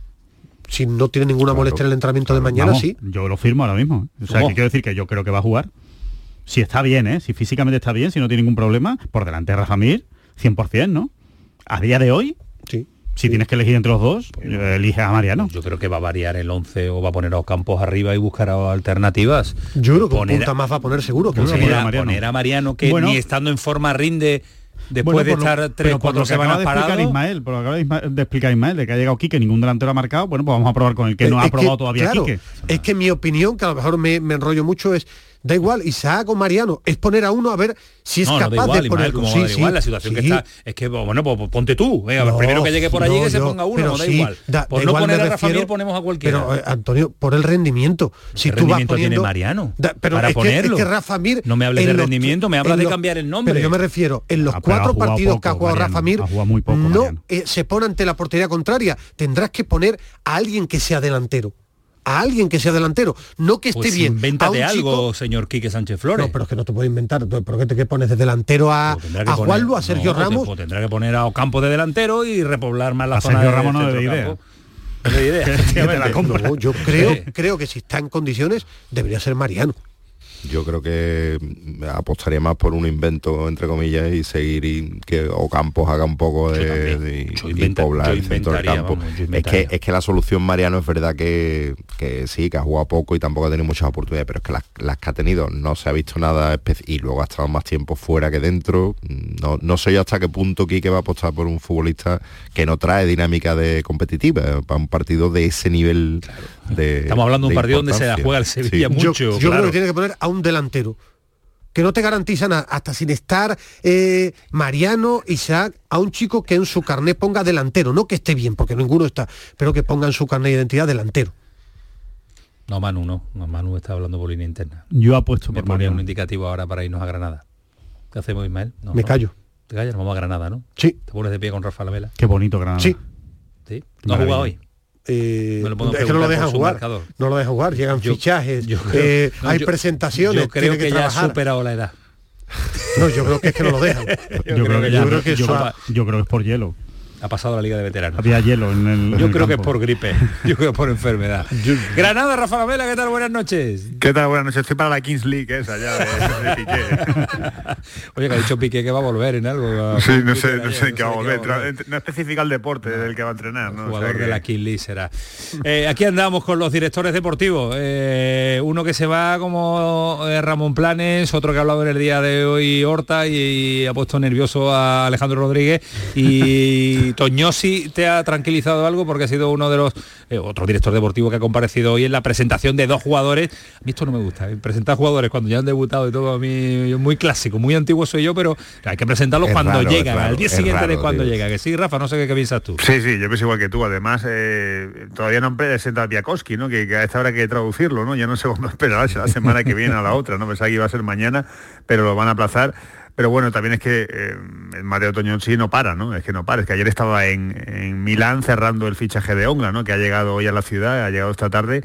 Eh, todavía no han hecho la parafernalia oficial, pero, pero sí era con el permiso del club, se conocía que iba a llegar al aeropuerto de Granada. El, cuarto fichaje, quinto si contamos con, el regreso de Arezo, lo cual es el, el, principio de esta revolución que ha emprendido Mateo Toñozzi que no ha terminado, que va a continuar y que por lo menos pues van a venir otros dos o tres más eh, todavía antes del final del mercado de, invierno. Eh, claro, que al final se va a ir el número que tú nos dijiste. El otro día, sí, sí, sí. Vamos, eh, gente diciendo, Rafa Lamela ha dicho 8, no, no, no, entre 6, 7, 8, por ahí andará, que sabe. No, no, os lo cuento rápidamente. Augusto Batalla, Bruno Méndez, Matías Arezo, yo considero a Matías Arezo como un fichaje. El cuarto es Martín Ongla. el quinto puede ser Coppola, que es el central de, Leras Verona, que también están peleando por él. y a partir de ahí, cuidado, que puede llegar a un extremo eh, y puede llegar algo más. Entonces ahí vamos a estar un poquito en la eventualidad de, como ha dicho hoy Mateo Toñozzi, depende de las salidas, depende de las salidas que se produzcan a última hora.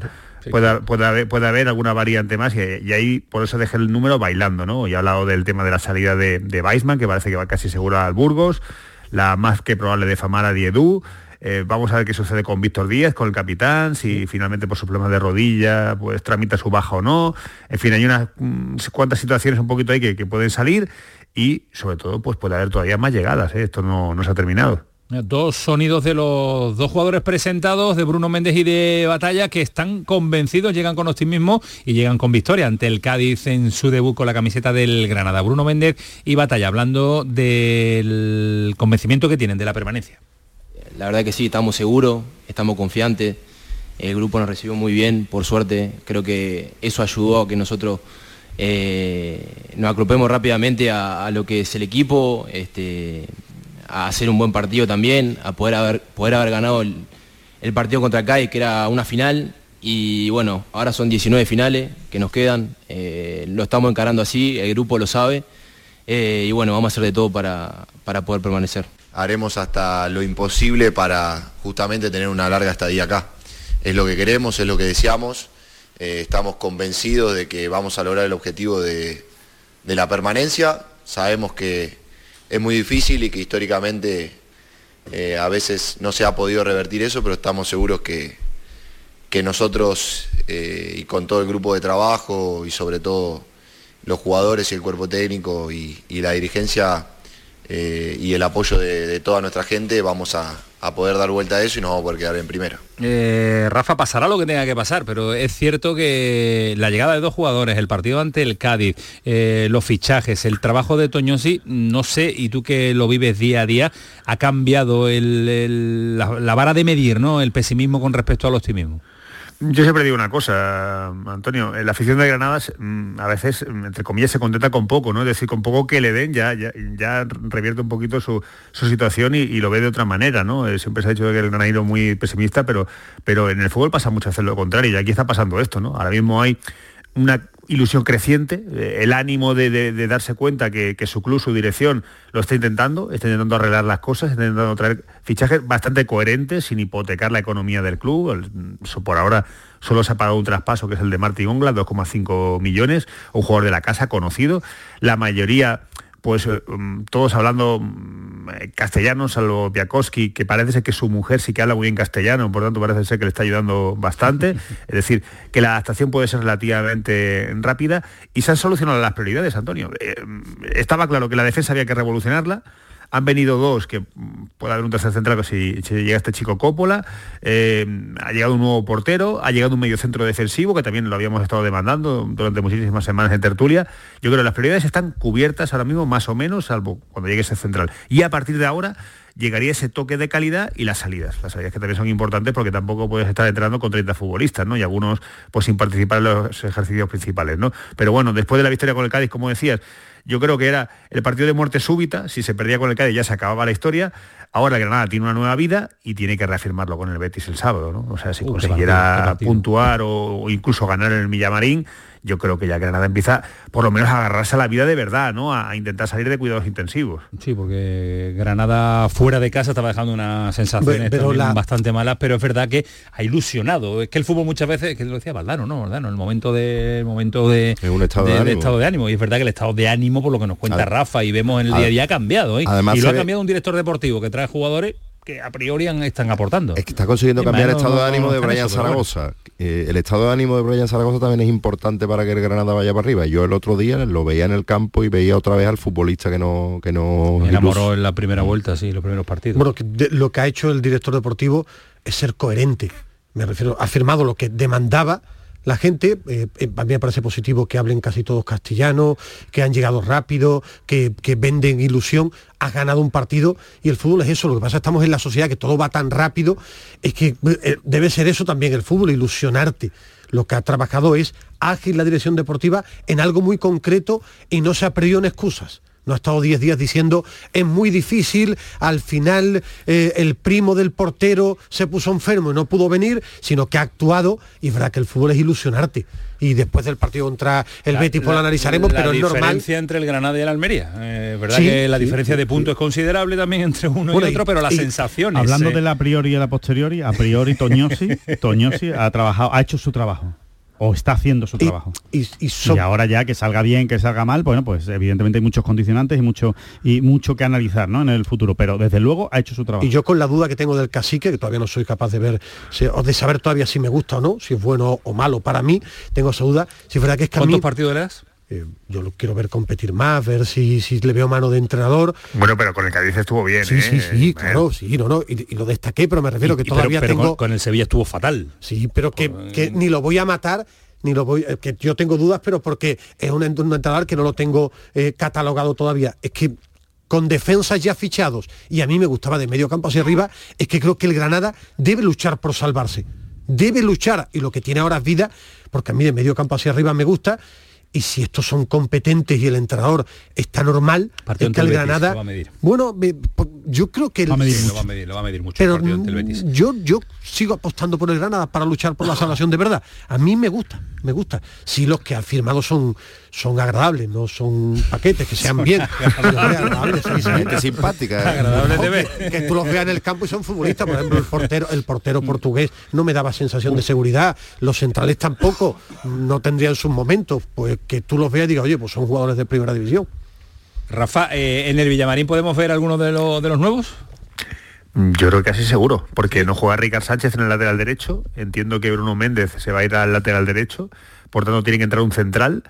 Eh, lo normal es que entre Biakowski, que ha sido el que lleva más tiempo entrenando, y jugaría con Inés y Miquel, Ahora, ya no puedo descartar que Ongla llegue súper bien de forma y decida poner una pareja a Ongla Piakowski. Ya hemos visto aquí que en el Granada un futbolista puede llegar y en 24, 48, 72 horas está jugando. o sea que una vez 45 minutos antes no está inscrito y 45 minutos después está titular en la, ni, eh, calentando. Bueno, es que eso fue buenísimo, que llegó a salir una alineación con Andrés Ferreira puesto. ¿eh? La, alineación que mandan, que mandan una hora y media a la liga antes eh, venía con Andrés Ferreira. Lo que pasa es que, claro, el Granada no lo había hecho oficial y todos estábamos aguantando porque tú esperaste, Pillín, todo el mundo cayó y tú, eh, tú, no, tú no, dabas la alineación. Yo vi Iba y no a empezar el partido sí, y no la daba, no la daba. Yo no, yo no puse mi porque sabía, sabía que se estaba cocinando y digo yo, mira, esto va a caer, esto va a caer. Y además ya vi salir a batalla a calentar, que bueno, era ya la pieza definitiva, ¿no?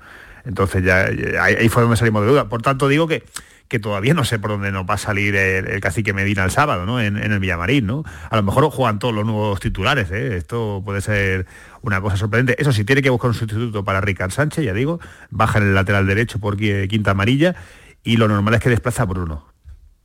Bueno, pues Esperaremos, pero son tantas las variantes y las alternativas que empieza a manejar ahora sí las tiene. Medina. Ahora, sí, ahora sí tiene la posibilidad de generar la duda en el once inicial entre los medios de comunicación y aficionados en la previa de un partido, ahora sí los va a tener el, el Con lo que te gusta que una alineación pedírsela a la mela, ¿eh? a Rafa.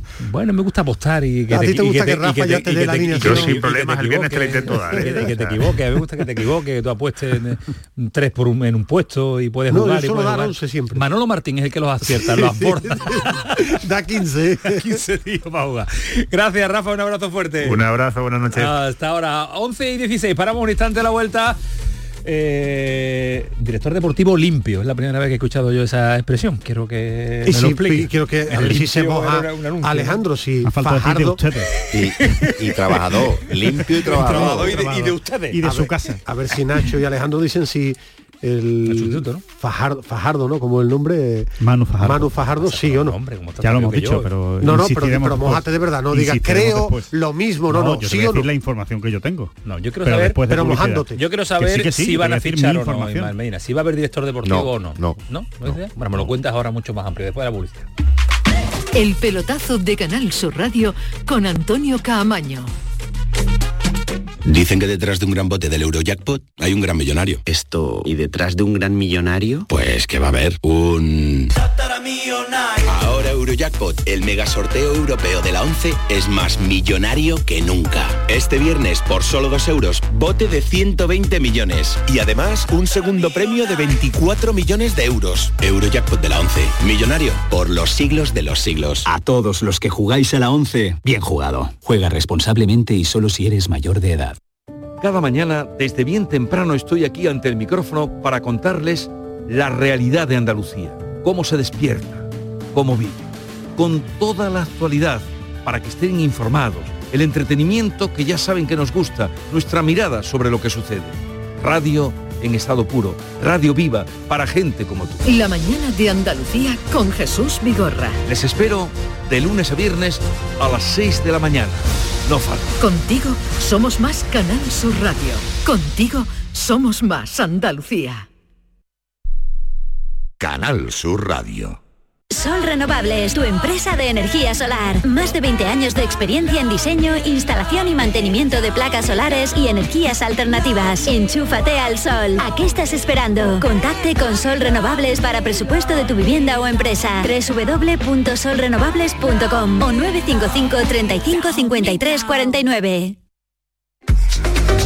El pelotazo de Canal Sur Radio con Antonio Caamaño gente, mucha más gente, porque los ahoritanas eh, necesitamos el nivel que demuestra Nacho Delgado, Alejandro Rodríguez, Mael Medina, toda la reacción de deportes, a los que sumamos a don Rafael Pineda, eh, sumamos a Samuel Silva y Alonso Rivero, que está citado mañana en Medina.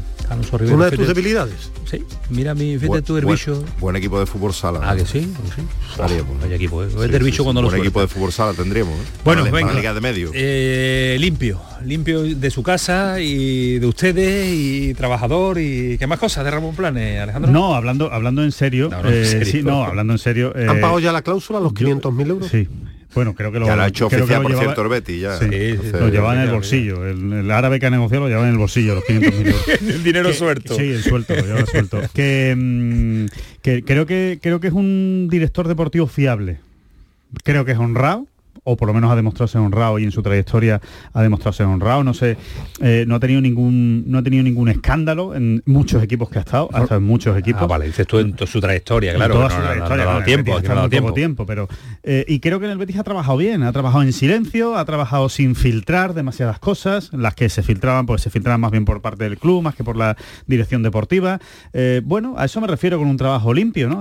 un trabajo en el que cuando te querías enterar de qué es lo que estaba fichando el Betis, pues prácticamente el jugador ya estaba aquí, ¿no? O, estaba prácticamente hecho. Después las, ventas también han sido eh, bastante ágiles. O sea, creo que es creo que es un gran trabajador. Es lo que yo creo de Ramón Planes, ¿no? Que no se estila tanto, ¿no? Yo creo que es, un, es, un, es una persona que le echa muchas horas al club y está muchas horas en el club y creo que al final eso pues se acaba eh, traduciendo en un buen trabajo. Otro, otro aspecto importante que no, no es fácil eh, tratar con los entrenadores normalmente cuando eres director deportivo porque muchas veces chocas en determinadas cuestiones y, Pellegrini es un tío que bueno que hay que plantarle cara en determinadas ocasiones y lo ha hecho y lo ha hecho. a, eso quería ir, ¿eh? la figura ahora ausente del director deportivo eh, esa unión, ese nexo de unión, hablabais de la posibilidad de que Catalán se puede, el vicepresidente se puede encargar de, Yo no van a caer en ese mismo pero error de, la época de No, pero no fue un error, ¿no? Sí, sí, en la época de Rubio hubo una rueda de prensa en la que eh, cuando salió Serra Ferrer presentaron eh, una pirámide de trabajadores donde no existía la dirección deportiva. No, no, pero no es eso, no es eso. Yo, Yo creo que lo normal es que con el tiempo fichen a alguien con la etiqueta de director deportivo. van a hacer, Porque Pellegrini yo creo que le gusta esa figura, ¿no? Lo van a Pellegrini le, gusta tener su, sobre todo nexo de unión con los despachos, ¿no? Eso por supuesto, y luego porque han visto que realmente si fichan a un tío del empaque real de, Ramón Plane, que luego es un tío que, como ya hemos dicho, llama a los sitios y se le pone gente difícil que te coja el teléfono, ese tipo de trabajo que ha hecho eh, lo necesita el club y son conscientes de ello. Lo que pasa es que ahora seguramente tardaron en fichar a, a Plane, tardaron en fichar a Cordón y van a tardar porque no es fácil encontrar el perfil que quieren. Y de hecho, yo creo que Manu Fajardo se va ahí pero que es que si se va, que creo que va a ocurrir, mm, el Betis tampoco se va a poner a llorar, porque al final Manu Fajardo no tiene las, virtudes de un director deportivo que ahora mismo necesita el Betis. Esas cosas gordas que hemos dicho de planes, esas no las tiene Manu Fajardo. Y le, sí, le puede mejorar el sueldo y puede hacer el chaval un gran trabajo de scouting. Y puede, pero no, no, no eh. tiene lo que el Betis necesita ahora mismo. Entonces. Eh, en el tiempo que ha estado, eh, es que ha estado muy poco tiempo, lo que deja la sensación de que es un tipo serio, eh, que sabe de qué va el mundo del fútbol, que lo conocen en el mundo del fútbol. Ahora, para sacar una valoración de él hay que esperar una temporada porque también lo marcan los resultados. No es lo mismo terminar la temporada, cómo queda el Betis, en qué puesto, el rendimiento global de los fichajes. claro, hasta ahora es verdad que el Betis ha vendido bien económicamente, dábamos cifras, ya la importancia de cada uno, no sé, en la venta de canales, de quién son los 10 kilos que leía en Transfermark, eh, que tanto le gusta a Alejandro, eh, de, Edgar, de Paul, mm, de, Luis Felipe, y que si es verdad que ha sido un director deportivo, que seguía las directrices que quería el club. El club quiere plusvalía. Ha fichado a gente joven con capacidad para revalorizarse. Chadi Riad, Altimira, Abde, ¿no? por poner nombres encima de la mesa, y Pellegrini en más de rendimiento inmediato él le gusta jugadores de rendimiento inmediato para pelear por las Champions. Y eh, a partir de ahí, lógicamente con poco tiempo, lo que sí te deja la sensación de que se va un tipo de fútbol, del fútbol, mm. de saber de qué va el negocio de la Secretaría Técnica, pero poco tiempo para ponerle una nota clara. y para terminar, eh, creo que el Betis sí debe ir por un director deportivo. Ahora no, buscarlo con tranquilidad, porque aquella historia de... Pero ahora no, ¿por qué? Porque eh, ahora es cuando se empieza a realizar el trabajo para verano, ¿no? Eh, que lo vas a fichar en, junio. Bueno, planes lo firmaron en, en, abril fue. Hay otro tema que también... antes de que termine la temporada, de abril faltan dos meses. ahora no es la semana que viene, me refiero. No, hombre, no, El trabajo del mercado de invierno lo ha dejado hecho y eso te lo, dice, te lo dicen en el Betis. Y, Pero hay que hacer el de verano, y el de verano no puede llegar en verano el que lo vaya a ejecutar. Están muy los de invierno y verano, las listas están muy no, de la mismo, lo mismo, mucho más largo, más salida, más llegada, presupuestos nuevos. Pero tiene el trabajo de scouting hecho ya, de jugadores. A ver, yo creo que el director deportivo va a llegar antes, no, no va a llegar en junio, eh, va a llegar antes. Otra cosa es que a lo mejor oficialmente llegue en junio, pero que va a trabajar de antes como Ramón Planes, ¿no? Ramón Planes empezó a trabajar para el Betis antes de que se hiciera oficial su, su, fichaje y todo el mundo lo sabía, ¿no? Entonces, eh, eso, eso no va a haber ningún, ningún problema. Yo creo que va a suceder muy parecido a lo que pasó con Cordón, cuando él se fue, se fue y el Betis pues se dio eh, un plazo para reunirse con... A Planes lo, lo oficial, lo hicieron oficial un 1 de mayo, pero tú comentabas que llevaban más de un mes y medio desde marzo, ¿no? Más de un mes y medio trabajando. Final de marzo, abril, no recuerdo, tú decías aquí que ya estaba trabajando para el Betis. Estaba trabajando para el Betis, lo que pasa que oficialmente, evidentemente, nadie te lo iba a reconocer, en, pero vamos. En, que tres años y poco ha tenido dos directores deportivos, va a tener un tercero. Es una figura irregular. Con Pellegrini ha trabajado dos directores deportivos y si todo va bien va a trabajar un tercero. Hay que decir, hay que decir en ambos casos, eh, y eximiendo en este caso de culpa del Betis, que los dos han ido. O sea, que tanto Cordón como Ramón Planes se han ido por su propia iniciativa. Y, que los dos han, revalorizado su carrera bastante por, en su paso por el sobre todo Cordón, que, está, que no nos olvidemos que estaba en Ecuador, que con todo mi respeto, verá, que no es una plaza de grandes directores deportivos en estos momentos. Y, el paso por el Betis los dos lo han aprovechado. Pues luego eso dice mucho también del trabajo de Pellegrini y de cómo te dejan trabajar si eres un director deportivo en el Betis. Eso también hay que valorarlo. Lo que pasa es que el tema de, la de, firmar a un buen director deportivo es difícil. ¿eh? Porque eh, donde eh, ¿Quién es un buen director deportivo? Es muy difícil. Porque eh, después te pones a rascar y hay clubes que tú te crees que es el director deportivo y no, es el presidente. Depende mucho del entrenador que está al lado. y cuando tienes a eh, Pellegrini es mucho más fácil. Y, no, y, el entrenador, y que mm, también para venir a clubes de la como. Directiva y del entrenador, y después de la, conexión que hay ahí de. Y para mí la personalidad, planes cuando viene, viene de estar en el Barça también. ¿eh? Que una plaza difícil de torear, aunque no sea el primer espada, pero tenía fuerza. Y, pero yo me refiero hasta mediáticamente, de club, eh, para venir a, esta a una plaza como Sevilla hay que, hay que venir toreado, no es fácil. Yo creo que al final esa es la clave, ¿no? Un, director deportivo, tal y como están montadas ya las secretarías técnicas de los equipos, ¿no? Y la dirección deportiva, donde hay tanta gente trabajando, tanto scouting, tanta informática, tanto big data, ¿no? Que, que hemos comentado aquí, al final el director deportivo lo que tiene que que tener es un discurso sólido, que se, maneje bien ante los medios de comunicación, que tenga buena mano izquierda y mano derecha con los jugadores y con, y con, y con el entrenador, que tenga buena relación con los agentes, por supuesto, y con otros clubes. No es tanto, no es tan importante a la hora de fichar o de negociar, ¿no? Para eso está el, club, para eso está la directiva, yo creo, ¿no? En ese caso yo creo que ese papel lo ha interpretado muy bien Ramón Planes pues y, ahora lo que hay que encontrar pues a un director deportivo de tiempo tiene pues de tranquilidad tiene tiempo lo bueno del Betis es que no tiene prisa porque el trabajo, lo, tiene, lo tiene hecho y me decía eh, Ismael que me mojara Manu Fajardo no va a seguir no va a seguir se va a ir con Ramón Planes Arabia y el resto del cuerpo de trabajo de Ramón Planes, hay, alguno se puede seguir, Hay uno, es que yo soy muy malo para los nombres. Me vas a perdonar, Antonio, lo siento, pero es verdad. Ismael lo borda en eso. Soy malo para los nombres. Sé que hay uno que trajo eh, Ramón Planes que está, Barba, efectivamente, en, Betis Talent, que en teoría se va a ir también con él, y, un, y, dos más, porque se van cuatro con Ramón Planes. Lo que no sé si los otros dos son también de la sede del Betis o son gente que haya trabajado con Hay, hay uno del español, creo que, se lleva uno del español. Se lleva cuatro, eso, eso sí es seguro, se lleva cuatro, que es lo que le ha permitido el, eh, el Ali eh, con buen dinero además, negociando él el, el, contrato de los suyos y, lo que más le interesa al Betis en este caso por su papel o por la importancia que tenía la dirección deportiva yo a día de hoy, a esta hora, digo que Manu Fajardo se va. Se va. Eh, eh, asunto guardado porque ayer publicaba mucho los compañeros de Mucho Deporte, daba el nombre de, porque ya se había mm, difundido que había habido ahí un jugador veterano con cuatro este años. Sí, Fali, también era lo lunes, que un veterano, se, había enfrentado, con, en el pelotazo ayer mucho, deporte, ayer mucho deporte daba el nombre. daba el nombre de Andrés Guardado y, y explicaba en la información cómo debe ser el periodismo explicaba perfectamente lo que había pasado en ese esa charla tensa entre Pellegrini y Andrés Guardado y hoy Guardado, algo poco habitual en el fútbol, con los compañeros de, Radio Sevilla, ha ratificado que tuvo bronca, bronca, charla, intercambio, ponle lo que quiera, que hubo momentos tensos, ha ratificado todo. Le ha, matado importancia, pero ha dicho que efectivamente, no, ha matado, hubo ese incidente. No ha matado al mensajero, a, que para eso está el periodismo, contar lo que sucede. Reconocido y, ha reconocido de que pasa mucho en el mundo del fútbol, ¿eh? que cuando aparecen momentos de tensión y, y Nacho que ha jugado al fútbol, ha jugado bien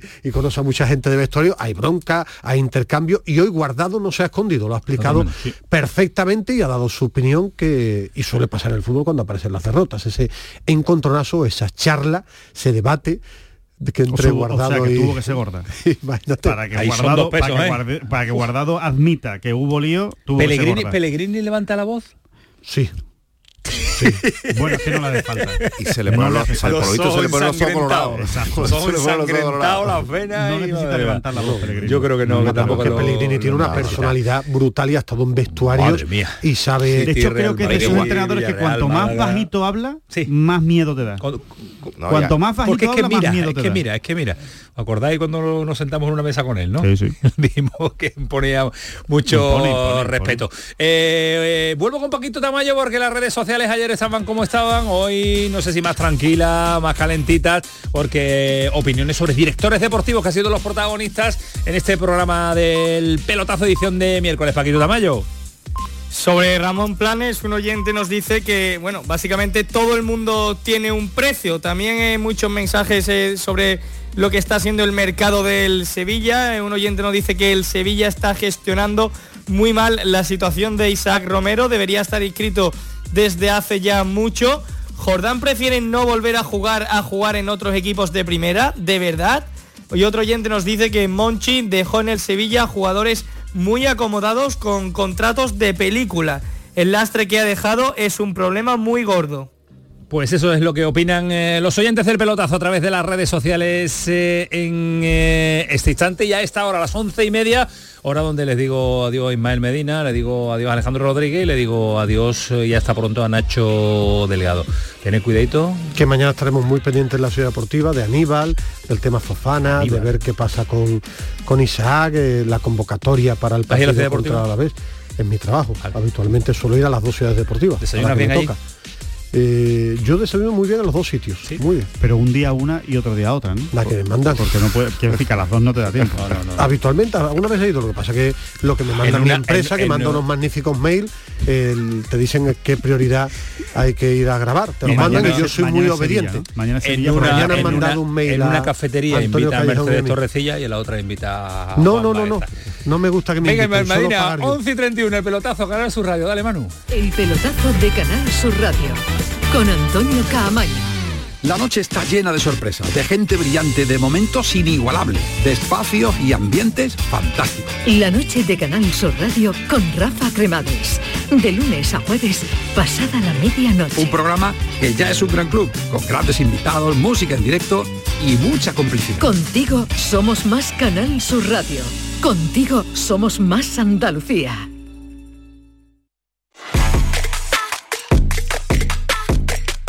El pelotazo de Canal Sur Radio. Bueno, jornada de miércoles en este pelotazo y ya os saben habitual que aparezca por esta sintonía nada más y nada menos que José María Villalba con sus historias y con sus deportes, eso que nos encantan, abrir el abanico de contarles también que en Andalucía pues se practican y somos también referentes en otros eh, deportes. Y hoy toca, me parece y me sorprende una barbaridad, Villalba, ciclismo. Villalba, ¿qué tal? Buenas noches. ¿Qué tal? Muy buenas noches, Antonio. Pues sí, ciclismo, eh, balonmano, voleibol, cada semana estoy sorprendo con algo nuevo. Y, ahora pues nada más y nada menos que un ciclista sevillano andaluz que pertenece al equipo de, Alberto Contador e Iván Basso y que, que se llama Polti Cometa y que bueno, se está preparando para, para, lo mejor de la mejor que es el Giro de Italia. Es un eh, velocista sevillano, un ciclista de élite que lo tenemos ya situado en un equipo como nos comenta Villalba, eh, como el Poltico Meta de la Fundación Contador e Iván Basso. Así que es un equipo a tener en cuenta en el futuro más cercano del, ciclismo y del panorama internacional. Eh, no sé si a esta hora ya nos escucha David Martín. David, ¿qué tal? Muy buenas, ¿cómo estás? Muy bien, buenas noches. Muy buenas noches. Eh, entrenando, descansando, ¿cómo es la jornada de miércoles para David Martín? Pues ahora entrenando porque hemos tenido un periodo de, vacaciones que ha sido desde octubre, noviembre y ya pues poco a poco terminamos con la pretemporada y, en breves empezamos con la, con la, con la, temporada. Claro, porque eh, mes de enero e inicio de temporada para el ciclismo es inicio ya de empezar a coger la forma después de las vacaciones, ¿no? Sí, yo de, eh, en las vacaciones me he cuidado bastante, no me he descontrolado mucho para no coger peso y, que después no me, no me cueste estar competitivo. Y la verdad que bastante contento de cómo he empezado a, preparar la temporada 2024.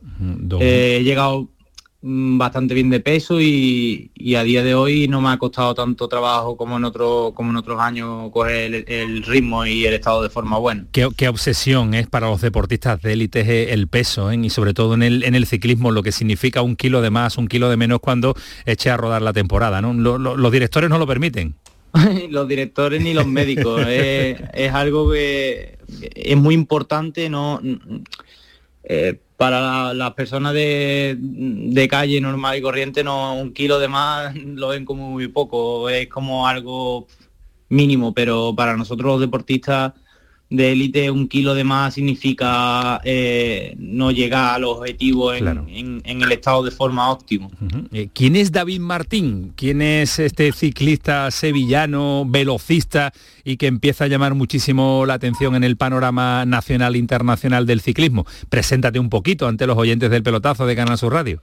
Pues mira, David Martín es un chaval de 24 años que que ha crecido de, eh, en una familia humilde, en, un pueblo, en, Mairena de Jarafe, y, empecé desde muy joven con la bicicleta a raíz de un, de un accidente que tuve con una moto y, hasta el día de hoy. Ha sido un trayecto, un camino muy duro, pero a día de hoy puedo decir orgullosamente que soy ciclista profesional. Ajá. Eh, un accidente de moto te llevó al ciclismo.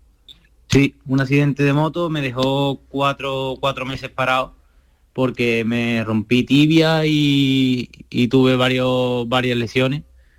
y como mi familia tiene siempre se ha dedicado al mundo del ciclismo, mi abuelo cogía la bicicleta, mi bisabuelo cogía la bicicleta y tengo familia en Puebla que tienen tiendas de bici. Entonces, pues el médico me mandó recuperación y la mejor recuperación, pues la bici.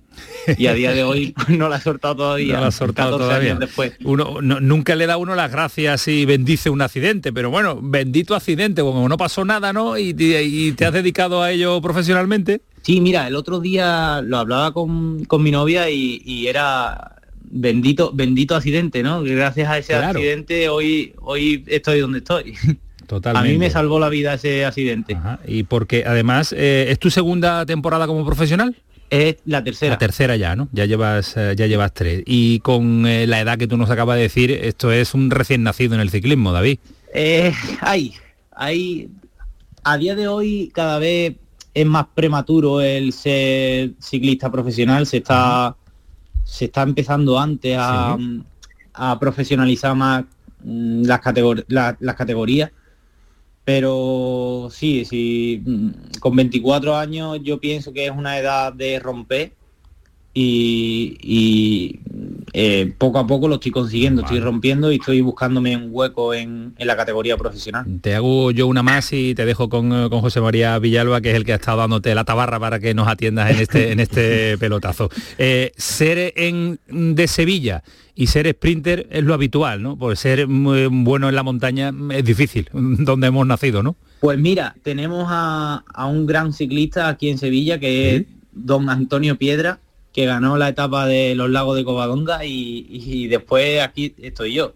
Y todo el mundo dice, siendo de Sevilla tienes que ser sprinter. Pues mira, Piedra era escalador, pero claro, no me, no me, tocaba otra que ser sprinter. No te tocaba otra, ¿no? Eh, Villalbita, eh, vaya fenómeno de, ciclista hemos encontrado en, en, Andalucía, en Sevilla concretamente, ¿eh?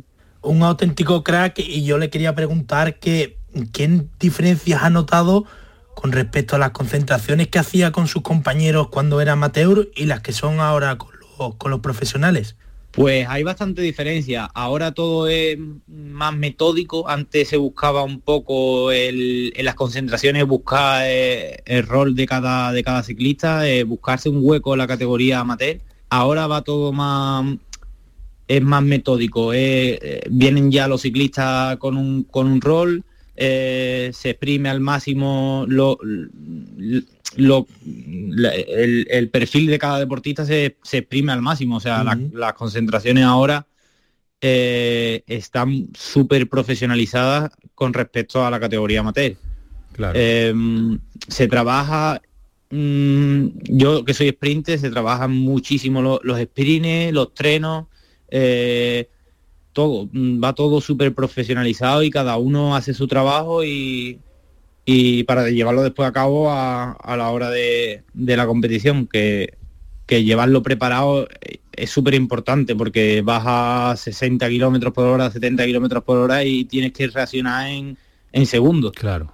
Y el llevarlo ya entrenado eh, es un 50-60% de, de la carrera. Eh, David, eh, mm, tu evolución en la tercera temporada como profesional, ¿a dónde quieres que esté marcada? ¿Qué objetivo? ¿El primer año uno, el segundo otro, el tercero, que es este? ¿A dónde lo tienes tú? ¿Dónde están puestas tus miras?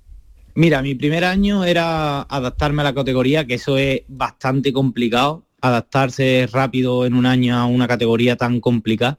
Y yo pienso que mi primer año lo, lo superé bien.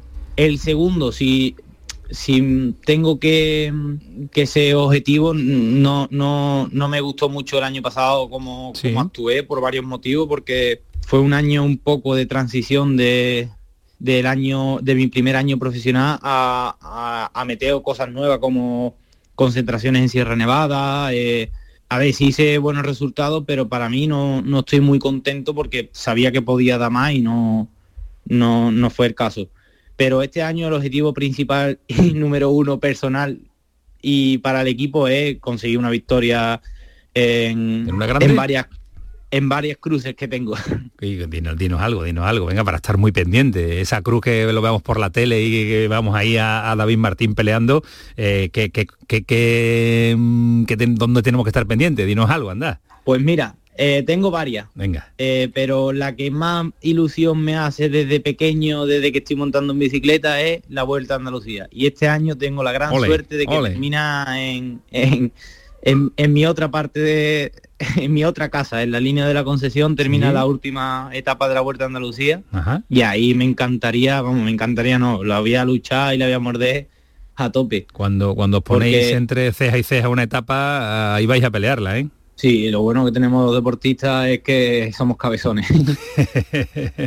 Oye, ¿cómo llevas, eh, cómo llevas la...? Porque eh, uno mira el, ciclismo y lo ve cuando está expuesto en carretera, cuando lo, retransmitimos, cuando lo vemos en directo o, por televisión, pero eh, es verdad que últimamente se nos está abriendo un poquito más los ojos con esa serie de documentales que se está haciendo al respecto de, Movistar. Hace poco vi uno de, Cavendish, del sprinter, de, la depresión que había, que, había, que había llevado a cabo, a cabo después de un accidente durísimo en, una, eh, en un sprint. Eh, vamos conociendo más de las interiores del, de, interioridades del ciclismo.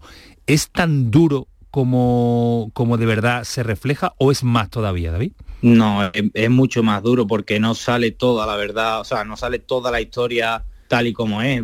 Pero, por ejemplo, el de Cavendish muestra bastante sobre la vida de un ciclista, pero no ¿eh? muestra el todo, no muestra el lo duro que es, ¿no? A ver, a, mí es mi pasión, es mi, es mi trabajo y es mi forma de vida y mi forma de liberar tensiones y forma de liberar muchas cosas, pero es muy duro porque te alejas de tu familia durante mucho tiempo, estás mm, viajando todo el año, a ver, que es muy duro.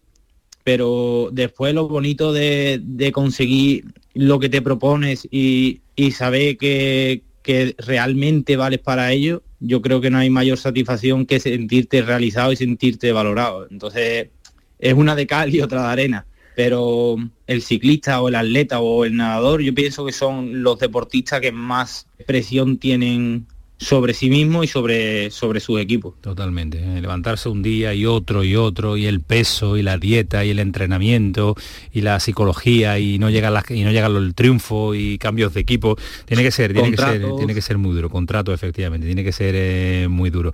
Bueno, pues eh, David, tenemos apuntado ya esa etapa y para que cierre la entrevista Villalvita, que lo tenemos ahí malo y con la y con la voz un poco tomada, para que él te haga algunas cuestiones de estas que le gusta a él en el tramo final ya de la entrevista para poner el punto y final, para poner la rúbrica. Que no sean muy bueno, que nada, soy, nada, que soy deportista. Eh, ¿eh? Alba buena gente, buena gente. no, le iba a decir que, que él ha abierto la breda hablando de, de su novia María, que es la que nos ha, nos ha facilitado la entrevista. Así que bueno, ella como buena bética, imagino que también te, te tira para el Betty porque soy los dos béticos, ¿no? Siguen mucho a, al equipo verde y blanco. Hombre, yo, yo cuando estoy en Sevilla, una de las reglas y normas, eh, obligaciones es ir al Betty cuando, cuando juega en casa. Eso, eso está claro. Y no me pierdo, me intento no perder ningún partido. Pero eso es algo que lo llevo desde, desde mi padre de padre, ¿cómo es? De padre a hijo y de hijo, no, ¿cómo era? de nieto a, padre y de padre a hijo, ¿no? Efectivamente. Exactamente, eso se lleva, se lleva dentro, se lleva en la sangre. Oye, y, en un símil de deportivo futbolero ciclista, eh, ¿a, quién, a, quién, te pareces? Eh, digo, por, por velocidad, ¿a quién te gusta a ti? ¿Quién te gusta? ¿O te gusta más Isco? ¿Te gusta más Fekir? ¿Te gusta más la calidad que la velocidad en el fútbol? A ver, por sangre, o sea, por mala sangre yo soy Fekir. yo, soy Fekir tengo, tengo esa, esa venilla traviesilla, pero por, por velocidad y, calidad, a mí me encanta Isco. Te gusta Isco, ¿no? Oye, David, en el, en el ciclismo eres, eres, malote porque a los, a, los, a los sprinters se les caracteriza por ser siempre malotes a la hora de meter hombro allí en el tramo final para ganar 10 centímetros. Eh, ¿Eres malo? ¿Hay que ser malo? Vamos a llamarlo que tenemos sangre caliente. Sangre caliente, ¿no? Pero, pero es necesario, ¿no? Hay que ser atrevido, hay que ser muy valiente para estar ahí, ¿no? Aquí si no muerde, te muerden. Eso está claro. Eso se, entrena, ¿no? Nos decías antes que eso hay que entrenarlo también. Sí, sí, eso es... Eh, a ver, eso se entrena y eso lo lleva cada uno. Eh, el, saber buscar el hueco o hacerse el hueco, eh, porque al final en un sprint vamos a 60 o 70 kilómetros por hora y, vamos 15 de cada equipo y 15 de cada equipo en 20 mm, metros que tendrá la carretera, bueno, 20 metros, 10 metros que tendrá la carretera. Claro es que al final tienes que ir codo con codo y, si no si no te caes te caes tú, se va a caer el otro. O sea que... Eres un valiente. Tienes que tener esa sangre caliente. Eres un valiente, David. Bueno, pues eh, ya tenemos apuntado otro nombre más que nos ofrece Villalba en sus historias habituales de, mitad de semana de, los miércoles, así que a otro deportista andaluz, a otro deportista sevillano, en este caso de Mairena, que lo vamos a seguir durante toda la temporada, que se llama David Martín, que viste el mayor del eh, Polti Cometa, eh, nada más y nada menos que de Alberto Contador. David, que un abrazo muchas gracias por atendernos, porque no es habitual que a un ciclista lo dejen estar a esta hora despierto, ¿eh? no es habitual. ¿eh? Muchísimas gracias y el placer es mío. Eh, cuando queráis que os cuente otras cosas. Te llamamos. Tenéis mi número de teléfono. No, no, no, tenemos la cita de la Vuelta a Andalucía en la tapa de la línea, así que apúntala, esa noche estaremos muy pendientes, ganes o no ganes, te vamos a echar el teléfono. 18 de febrero. 18 de febrero. pues venga, 10 días antes del Día de Andalucía, eh, David Martín eh, va a atender al pelotazo y tiene que eh, enseñarnos esa, ese mayo de victoria, esa victoria en la línea de la Concepción en la Vuelta a Andalucía. Un abrazo, David, cuídate mucho. Un abrazo, muchísimas gracias. Gracias a ti. Bueno, Villalbita, me ha encantado la historia. Me encanta el ciclismo y me encanta conocer desde dentro cómo es un sprinter andaluz, un sprinter sevillano con 24 años que tiene una trayectoria todavía por delante, tiene una carrera, mejor dicho, por delante, trayectoria todavía cortita, pero que seguro que va a dar mucho que hablar. Desde luego que sí, parece que la vida de los futbolistas las conocemos al, al dedillo, pero es verdad que en otros deportes quizás pues no sabemos cómo es el día a día de, los deportistas. Yo creo que eh, David es un claro ejemplo de un joven andaluz eh, valiente y prometedor que, sin duda le tendremos que poner eh, la lupa porque va a llegar muy muy lejos. Pues seguro que sí, ya lo tenemos anotado en estas historias de Villalba en la noche de hoy con el ciclismo y con David Martín. Cuídate esa voz, descansa mucho porque el fin de semana aquí está a la vuelta de la esquina. Cuídate Villalba, gracias. un abrazo, Camaño, buenas noches. Hasta luego, adiós. Esto es el pelotazo, estas son las historias que nos trae siempre José María Villalba, así que paramos un instante, nada, un poquito y a la vuelta de este pelotazo le contamos otras historias y otras noticias. Seguimos. El pelotazo de Canal Sur Radio.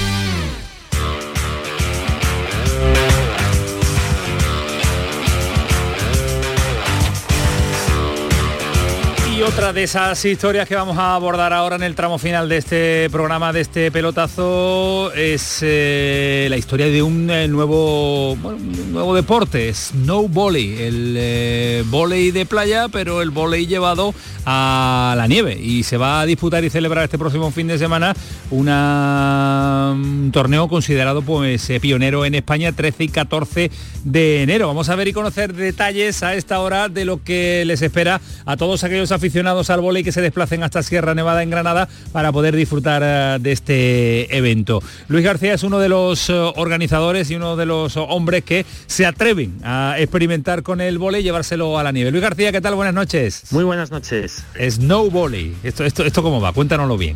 Bueno, pues esto es el, hermano en la nieve del volei playa ah, y el hermano pequeño también del voleibol. Es una disciplina que nace en el marco de la Federación Internacional de Voleibol hace ya unos años eh, y que tuvo su primera exhibición en los Juegos Olímpicos de Invierno de Pyeongchang.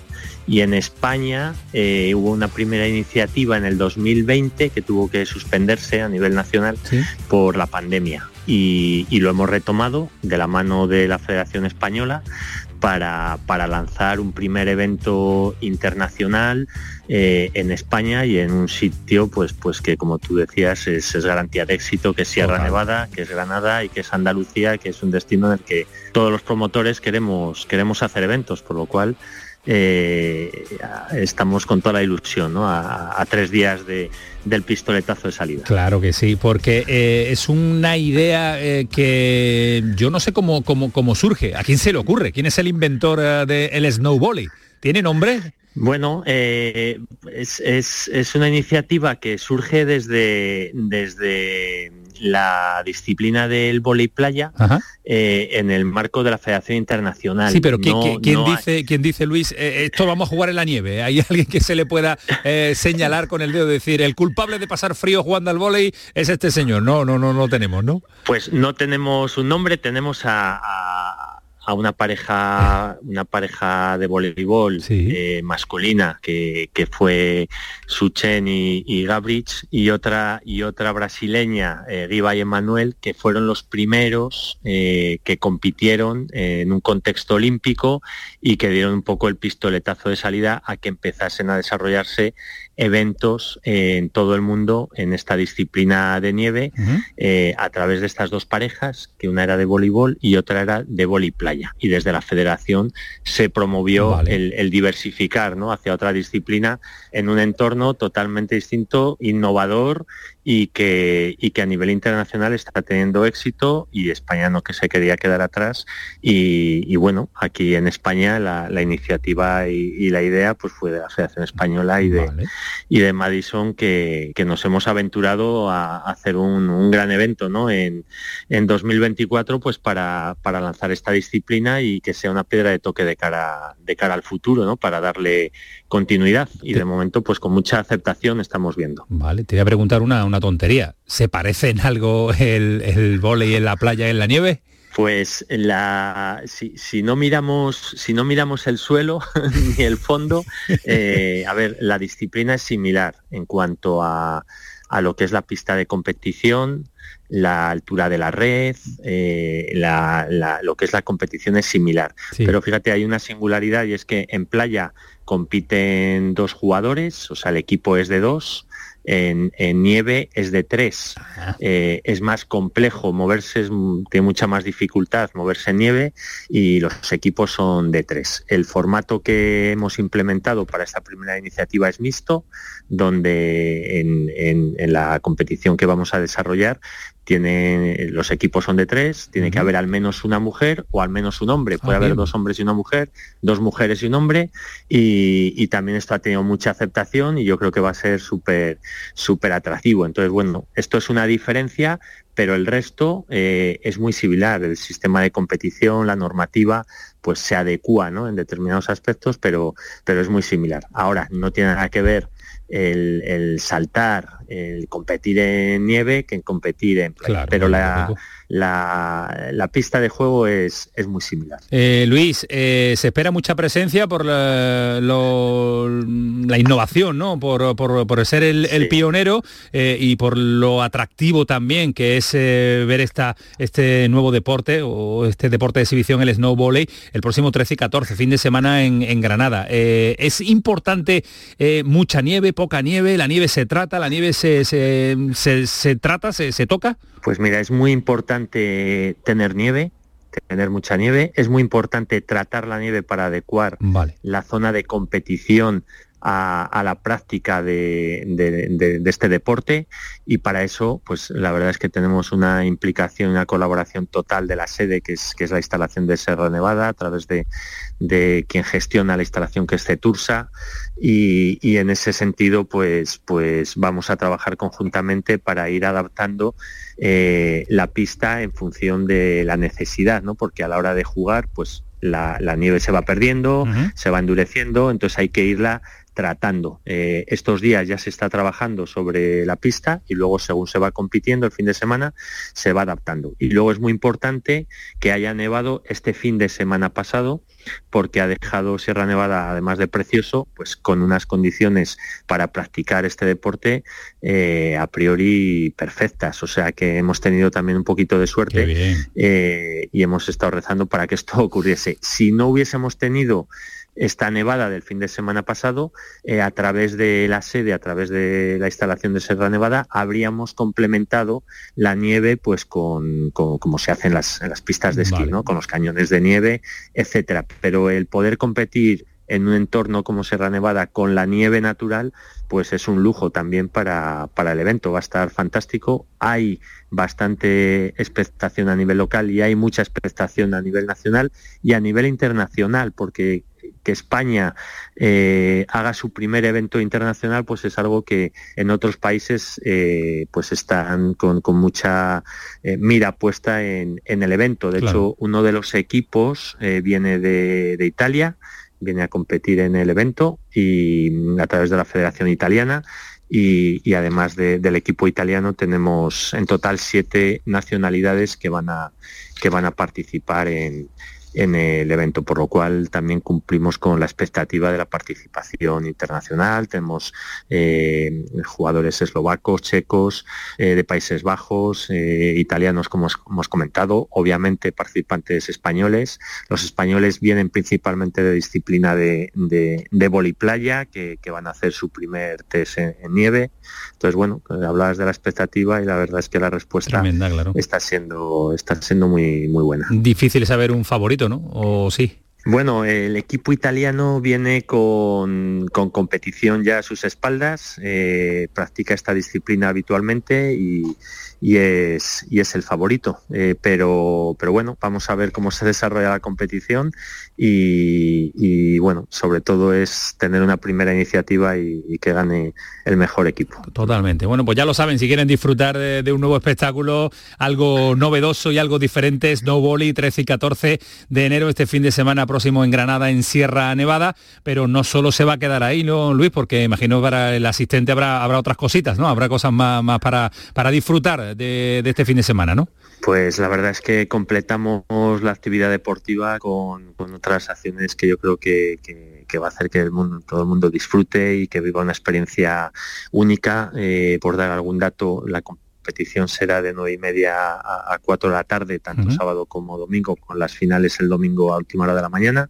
Y como actividades complementarias, pues por ejemplo, eh, a través de, uno de los patrocinadores, eh, Resort, pues, pues traemos a, traemos a un embajador, a Regino, olímpico en snowboard, que va a hacer un salto espectacular allí en la pista, va a hacer una serie de acciones en, en pista de la disciplina de snowboard por maridar un poco ambos ambas disciplinas en, el entorno de nieve. Eh, vamos a tener una, una acción de, eh, musical durante todo el día en pista con distintos DJs, una acción posterior también con música con, DJs en, el entorno de Sierra Nevada. Eh, hacemos una acción también eh, de sostenibilidad con, con Ambilán, de, reciclado lumínico. Eh, bueno, integramos distintos activos y valores que yo creo que son interesantes de cara también a que el público eh, disfrute y pueda hacer otras acciones en torno al, al evento. Por lo cual foto completa para, pues para el visitante. Y fin de semana extraordinario que se puede pasar para disfrutar de la nieve y de, y de Granada. Eh, Luis, un auténtico placer y muchas gracias por atendernos en la sintonía de Canal Sur Radio, en el pelotazo. Muchas gracias a vosotros y estáis invitados a visitarnos y a disfrutar del evento. Gracias Luis, Un abrazo.